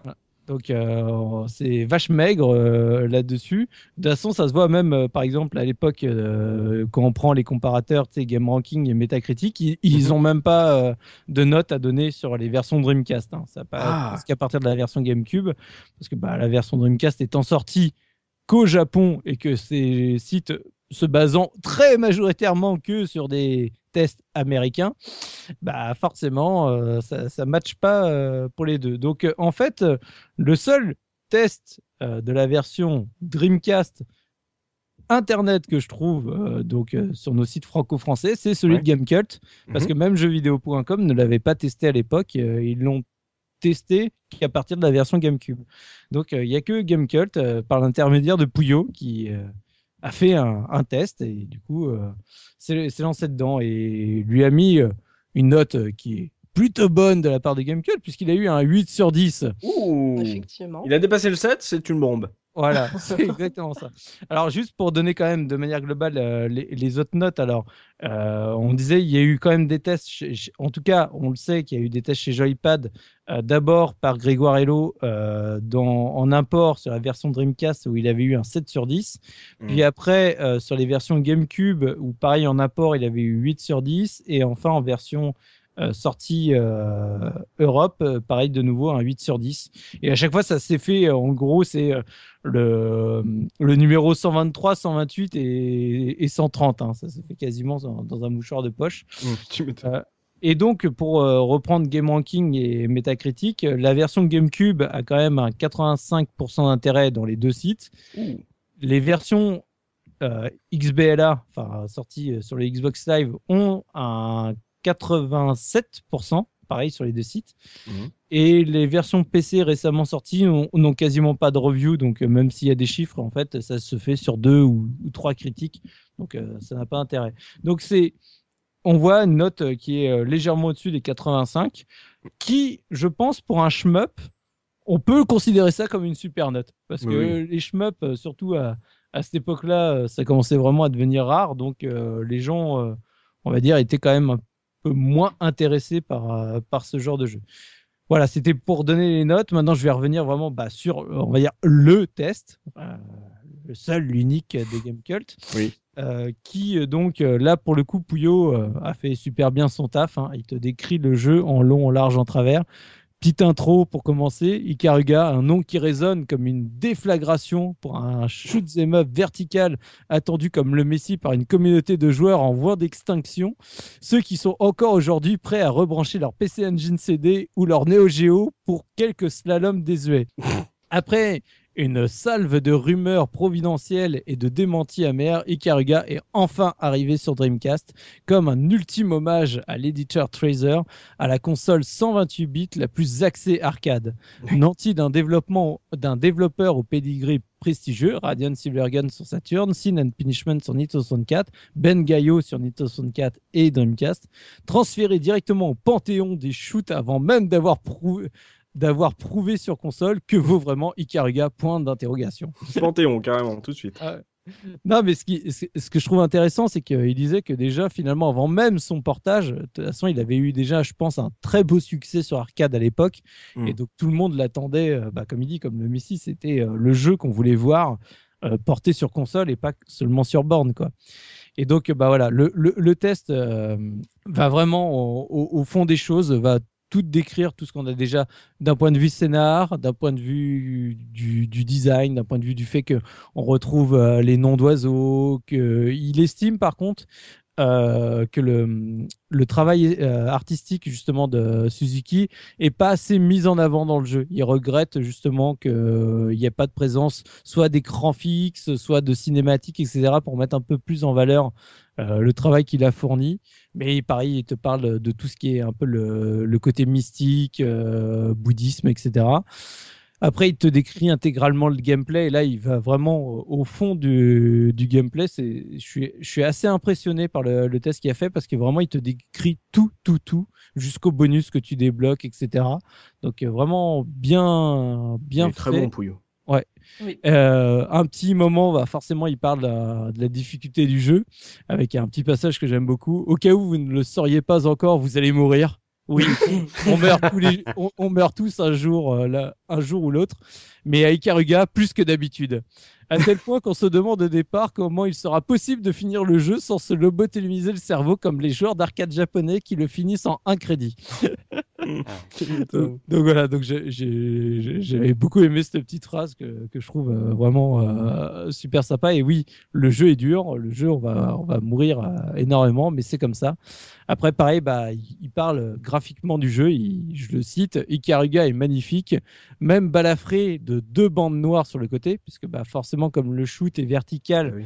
bah, pour garder le rendu 4 tiers, bah, on a, euh, j'ai envie de dire, la moitié de l'écran qui n'est pas utilisé. Sachant qu'on ne l'a pas dit, mais on a euh, possibilité de mettre l'option euh, de, en gros, de tourner l'écran de 90 degrés. Oui. Donc là, ça prend l'intégralité de, de ta télé. Donc ça fait un shoot, soit tu le joues en horizontal, ce qui est absolument impossible, soit tu tournais ton cathodique et tu, tu jouais en, en vertical, mais avec ta télé sur la tranche. Quoi. Ouais, j'avais un vendeur euh, de jeux vidéo qui faisait ça euh, sur son sur sa, sa caisse, euh, sa télé était à, à l'envers. Mais ouais, Pimi, dit, a dit qu'on pouvait euh, switcher, euh, Mm. qu'il y avait ce switch là, ouais. Mm. Donc voilà, donc euh, il parle graphiquement, il dit euh, voilà le, le- le- le jeu est magnifique, il te parle des différents bonus, dont le mode prototype. Euh, Mhm. Sincèrement, ça prouve quand même qu'il a joué un minimum au jeu parce que pour le débloquer, mine de rien, faut quand même y avoir passé du temps. Donc il s'est pas juste contenté de terminer le jeu, de faire son test et dire voilà, ça y est, c'est bon, c'est fini quoi. Et le seul petit, alors pas le seul, mais en tout cas un des bémols de Puyo sur le jeu, ça vient vraiment bah, finalement de la durée de vie du jeu avec ses cinq niveaux Mm. parce que bah il trouve que bah le jeu pour le coup il est un peu court, 5 niveaux c'est c'est pas long et il estime en plus que en gros les deux premiers sont vraiment absolument magnifiques, le troisième est sympa, mais après il trouve qu'il que les, les éditeurs, enfin en gros le développeur ont épuisé leurs idées et donc euh, dans les deux derniers niveaux il trouve que c'est un peu moins euh, un peu moins sympathique. Ce pourquoi je ne suis absolument pas d'accord avec lui, parce que je trouve qu'il se renouvelle dans les cinq niveaux. Mais voilà, c'est le jeu pour lui est vraiment court pour le coup. Et euh, on était en attente d'avoir peut-être un jeu un peu plus long, euh, surtout à cette époque-là. Mais bon, pour conclure, il dit euh, comme Radiant Silvergun avait apposé son saut d'excellence sur une Saturne à l'agonie, Ikaruga sur Dreamcast permet à la Dame Blanche de reposer en paix. Peut-être trop limité et trop difficile pour être considéré comme l'ultime shoot 'em up, Ikaruga n'en demeure pas moins une bombe que tout vrai fan de shoot se doit de posséder. Les autres, qui ne voudraient pas se ruiner dans un jeu qui cote, peuvent attendre de pied ferme la sortie mondiale sur GameCube prévue en janvier. En résumé, un shoot qui tue, mais où l'on meurt beaucoup. Plutôt logique en somme. Ah, donc déjà à l'époque, il disait que ça cotait. Hein. Ouais, Ouais. déjà à l'époque ça cotait parce que il, le, je me rappelle pas de la date du test, mais c'est quand même euh, quelques semaines ou mois après la sortie. Donc euh, il l'a il l'a testé en septembre 2002. Donc je sais plus quelle date tu as dit. Le jeu était sorti. Euh, le sur quoi? Sur GameCube? Non, sur euh, Dreamcast. Dreamcast c'est 2002, je crois, ou Septembre 2001. 2002. Ah bah alors il l'a testé. il- Il l'a testé la sortie, ouais. Et donc, juste pour terminer, les plus et moins, donc les plus, principes puissants, musique qui tape, très technique, l'aspect puzzle game, des tas d'options à débloquer, on gagne des crédits toutes les heures, et les moins, c'est vraiment balèze, seulement 5 niveaux, un seul tir disponible, pas assez de boss, et les grosses bandes noires sur le côté. Ah, ils aimaient pas ça. Les bandes noires à cette Bah, époque, euh, euh, à partir du moment où les écrans commençaient à s'élargir, euh, non, on n'aime Ouais. pas. Ah bah oui, ça, ça, Ça, t'es- pas. T'avais pas le choix, mais bon, surtout les shmups euh, verticaux, euh, c'est, enfin, t'as toujours un peu ce phénomène, euh, à moins de, voilà, de mettre en mode tâté, euh, donc avec l'écran euh, tourné, quoi. Mais bon. Mm.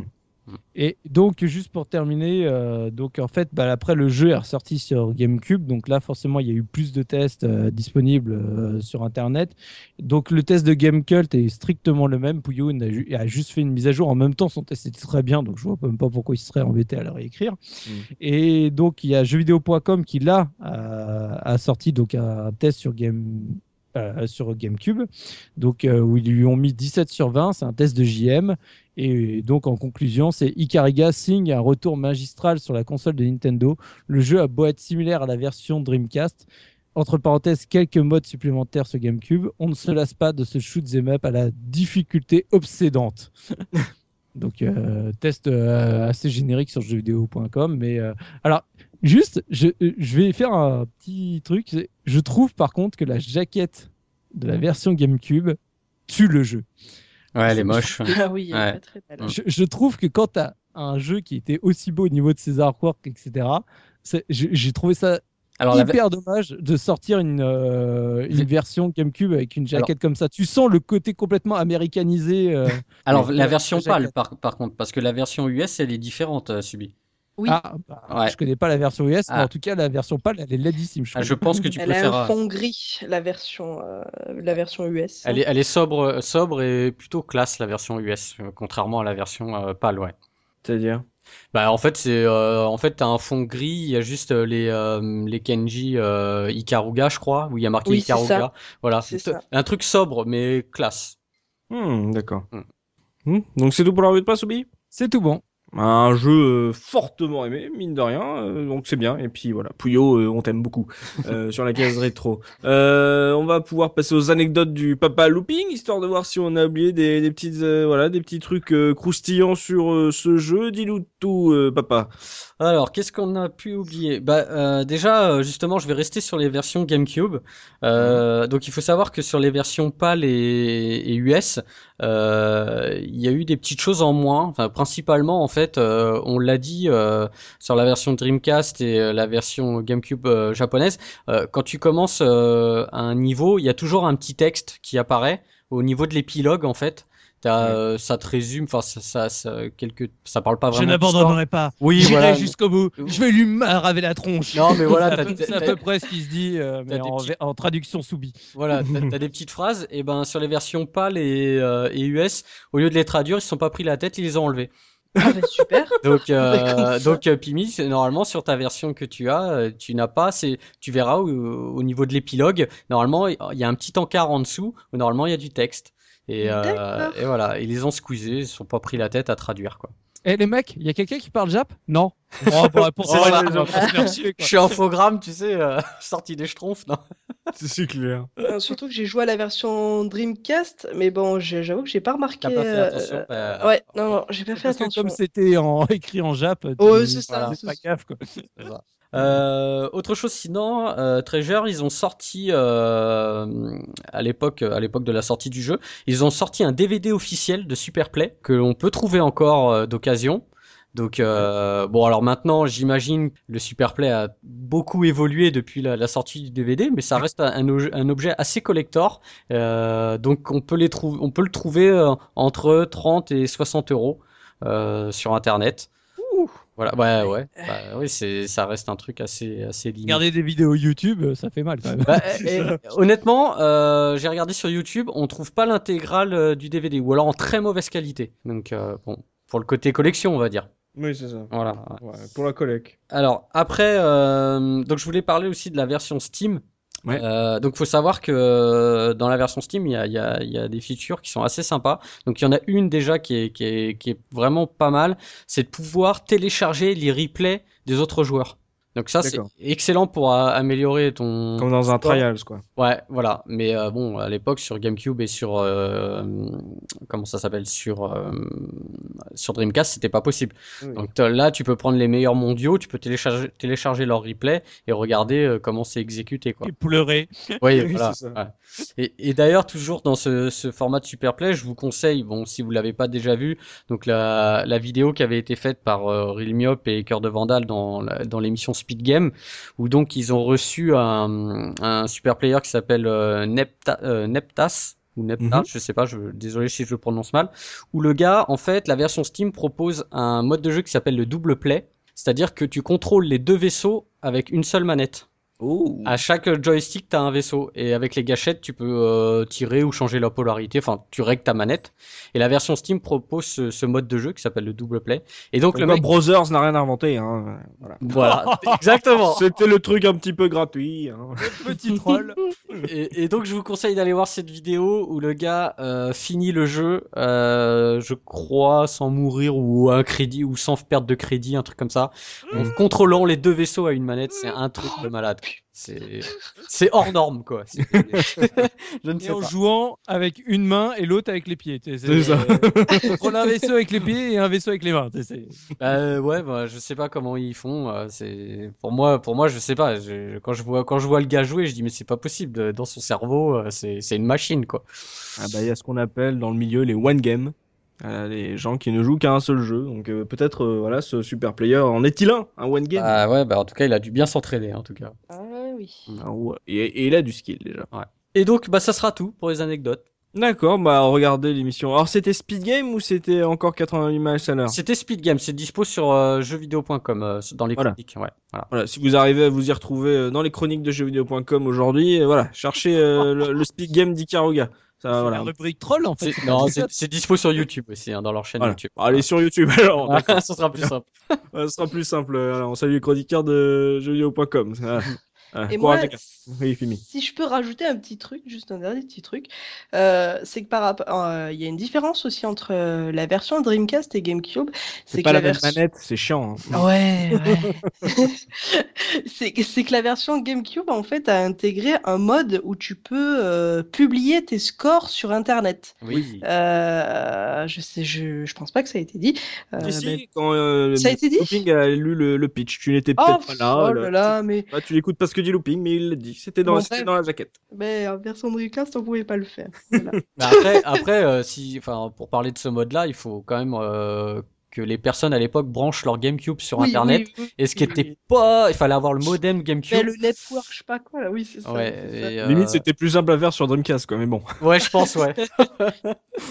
Ouais, donc euh, ouais, peut-être, on ne sait pas. Il y a, peut- il y a peut-être encore un souvenir quelque part, c'est d'un, d'un, d'un scoring, euh, d'un tableau des scores euh, d'Ikaruga GameCube quelque part, qui traîne sur le net et voilà, ils sont 5, ils sont, bon, ça, ça se passe bien, ça se passe bien, ils sont cool. Donc euh, voilà, c'est tout pour les anecdotes. Donc euh, Looping, Euh, on va parler pognon maintenant. Bah toujours avec toi Looping, Ouais. euh, puisque tu vas nous dire combien ça coûte euh, si on a envie de, de se refaire le jeu aujourd'hui. Alors pas forcément euh, sur borne d'arcade, mais. Vu que déjà sur les tests en 2001 ou 2002, ça parlait déjà d'un jeu côté, j'imagine qu'on est sur du lourd. Alors, euh, déjà, euh, pour préciser, euh, au Japon, la version Dreamcast, elle a eu 50 000 exemplaires hein, de vendus Oh en vente. hein. Donc c'est c'est pour ça que euh, je reviens au test de Puyo où il disait que le jeu était en train de flamber. C'est-à-dire que le, le, le jeu a été distribué à peu d'exemplaires. Donc forcément, il est monté très vite en flèche euh, au niveau des cotes.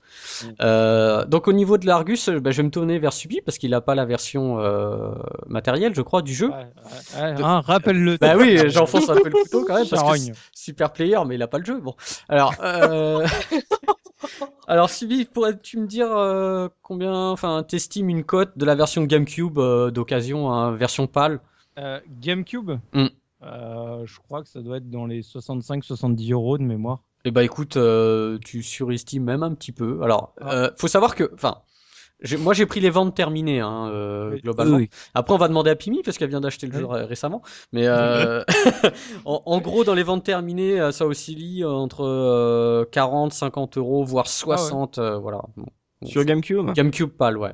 Pimi, combien tu as acheté le tien Ah, Moi je l'ai acheté 35. Ah bah. Ah là Donc tu vois, je disais 40, bah tu vois. En fait, on, on pense que c'est un jeu qui est très cher, mais en tout cas sur GameCube, il reste abordable, je trouve. C'est ça. En fait, il- sur eBay, notamment, il faut vraiment faire attention. Euh, c'est que tu as des, t'as des ventes où le jeu il va partir à 60 balles et t'en as d'autres où ça va partir à 30 euros. Tu comprends pas pourquoi. Alors voilà, Je- j'allais y venir justement dans mes recherches, j'ai halluciné. C'est un jeu, il y a tous les prix. C'est-à-dire que sur la version Dreamcast, ça part de 50 euros à plus de 100 euros. Et, pour le même jeu, euh, la même condition, les complets, etc. Il y a un panel de prix, donc je, si vraiment vous voulez ach- acheter le jeu, euh, soyez euh, patient. J'ai envie de dire, attendez que qu'on n'en parle pas sur le net. J'imagine que ça fluctue en fonction de la visibilité euh, du jeu euh, sur ouais. le net. Certainement, en plus là, avec les sorties sur XBLA et sur euh, Steam, tu vois, c'est des c'est des sorties, c'est ça ça rapporte de la visibilité au jeu et ce Mm. qui va faire flamber un peu plus les prix des versions originales en boîte. Euh, et euh, parce que voilà, le, le jeu il sort en démat. Bon bah il y a des gens qui veulent qui veulent se dire bah tiens j'ai envie de l'avoir la version originale et les gens qui font monter les prix comme ça. Ouais, et franchement, honnêtement, voilà, vous pouvez passer en dessous des 50 euros, même sur Dreamcast ou GameCube, voilà, en étant patient et en cherchant, euh, voilà, il y a vraiment une gamme de prix très large. Et euh, j'ai été voir donc euh, les prix Steam et Xbox Live. Donc sur Steam, il est à 8,99€ actuellement. Euh, Mm, ouais. Enfin, honnêtement, c'est un super prix. Hein. C'est une version qui est la version Steam pour moi, c'est la version ultime de qui, est- qui existe actuellement. D'accord. Il y a vraiment tout, euh, tout est débloqué. Enfin voilà, il y a, il y a tous les modes de jeu.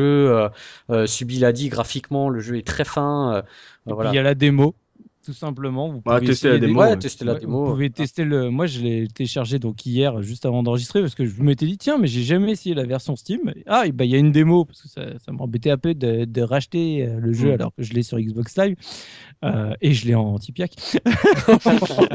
et euh, en fait, euh, j'ai été vraiment su- agréablement surpris de la version Steam. Je l'ai trouvé vraiment vachement bien chiadé, vachement bien foutu. Donc, euh, si moi je peux en conseiller une, vraiment, prenez la version Steam. Euh. Jouable à deux aussi Ouais. Euh, Sur le net également Oui, avec le, le... Ah, sur le net euh, Non, je crois pas qu'il y ait Ah. de mode en ligne. Là, tu... Ouais. Ah. Non, je crois pas. D'accord. Je t'en demande... Enfin, là, tu me mets Je m'en demande trop, j'en demande Oui, ouais, trop. ça voilà, Bah, moi je suis exigeant. Je pose Les, les shmups, ça se joue euh, avec ton pote à côté de toi, quoi. effectivement, voilà.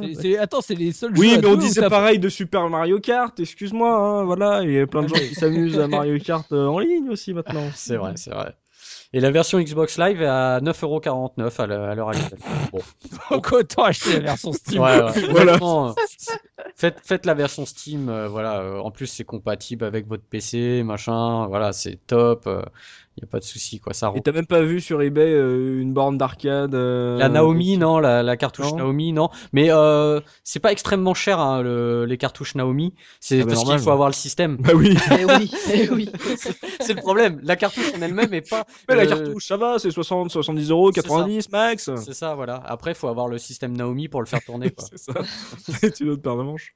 Voilà. Bon, testez, voilà, testez la démo Steam si ça vous plaît, ça vous évitera peut-être de dépenser euh, 30, 60 euros euh, dans une version d'origine euh, Dreamcast ou GameCube, et puis voilà, vous pourrez toujours y jouer euh, à deux devant le même écran, ce sera toujours ça. Puis le jour où vous en trouvez un en brocante à 15 euros, bah foncez et offrez-le à Soubi. Et puis surtout, finalement, en achetant euh, ce genre de version Steam, c'est ce qui incite euh, Cave, là, maintenant, à commencer à nous sortir Oui. leur shmup, parce que j'y pense, et là, il y a même pas une semaine, est sorti Michi Sama, Oui, justement, euh, sur Steam, et ça, c'est des super initiatives, donc achetez du Ikaruga, achetez du Michi Sama, et, et voilà, quoi, enfin, faut y aller, quoi, comme ça, on va avoir enfin des bons shmups euh, bien, bien optimisés sur Steam, euh, ça va être cool, quoi. Mm, Ça va être génial, euh, comme ça le Greenlight sera recouvert de shmup de merde. non, mais le mois d'après. Ça va être génial. Non, voilà, essa- essayez la version Steam, ce sera toujours euh, mieux. Voilà, essayez la démo et puis si ça vous tente, euh, plongez-vous euh, dans ce shmup qu'on, euh, dont on a dit beaucoup de bien et même euh, voilà, même la presse en a dit beaucoup de bien. Donc euh, j'ai l'impression que son statut de, de shmup culte, euh, voilà, ce n'est pas volé euh, à la vue de, de ce podcast. Euh, c'est tout pour euh, l'Argus Shopping, pas de Oui. prix, pas de prix de l'escroc? Non, pas de prix de l'escroc, mais en fait, ça fluctue tellement les prix euh, de bas en haut que donc euh, voilà, il peut y avoir des prix qui montent jusqu'à 250 euros, quoi. Ouais, c'est ça. Bah n'achetez jamais. Ouais, 250 voilà. S'il vous plaît. Mm. Voilà, on, euh, cessera de le dire sur la case rétro. Bah c'est là-dessus que va se terminer ce podcast consacré à Ikaruga. Vous pouvez bien sûr poursuivre la discussion avec nous dans les commentaires sur la case rétro.fr. On vous y attend pour partager les souvenirs sur les forums. Euh, merci à tous mes chroniqueurs d'avoir participé à cette émission et merci à vous évidemment, chers auditeurs, de nous avoir suivis. On espère qu'on vous a fait passer un bon moment et qu'on aura fait ressurgir chez vous quelques vieux souvenirs de, de shmup ou vous donner tout simplement envie de découvrir cet Ikaruga par vous-même. Donc, et oubliez pas, il y a une démo euh, sur Steam, ce sera toujours ça de prix. Nous, on se donne rendez-vous dans 15 jours pour un nouveau podcast de la case rétro. D'ici là, n'hésitez pas à vous abonner à notre chaîne iTunes pour ne pas rater les prochaines émissions. Euh, si vous nous laissez une note, un commentaire, ça sera encore mieux. Euh, on vous remerciera encore plus, deux fois plus, cinq fois plus, mille fois plus. Ça sera le, le chance combo des remerciements. Et n'oubliez pas notre slogan surtout, le rétro gaming et l'avenir des consoles next-gen. Salut, salut Salut Ali.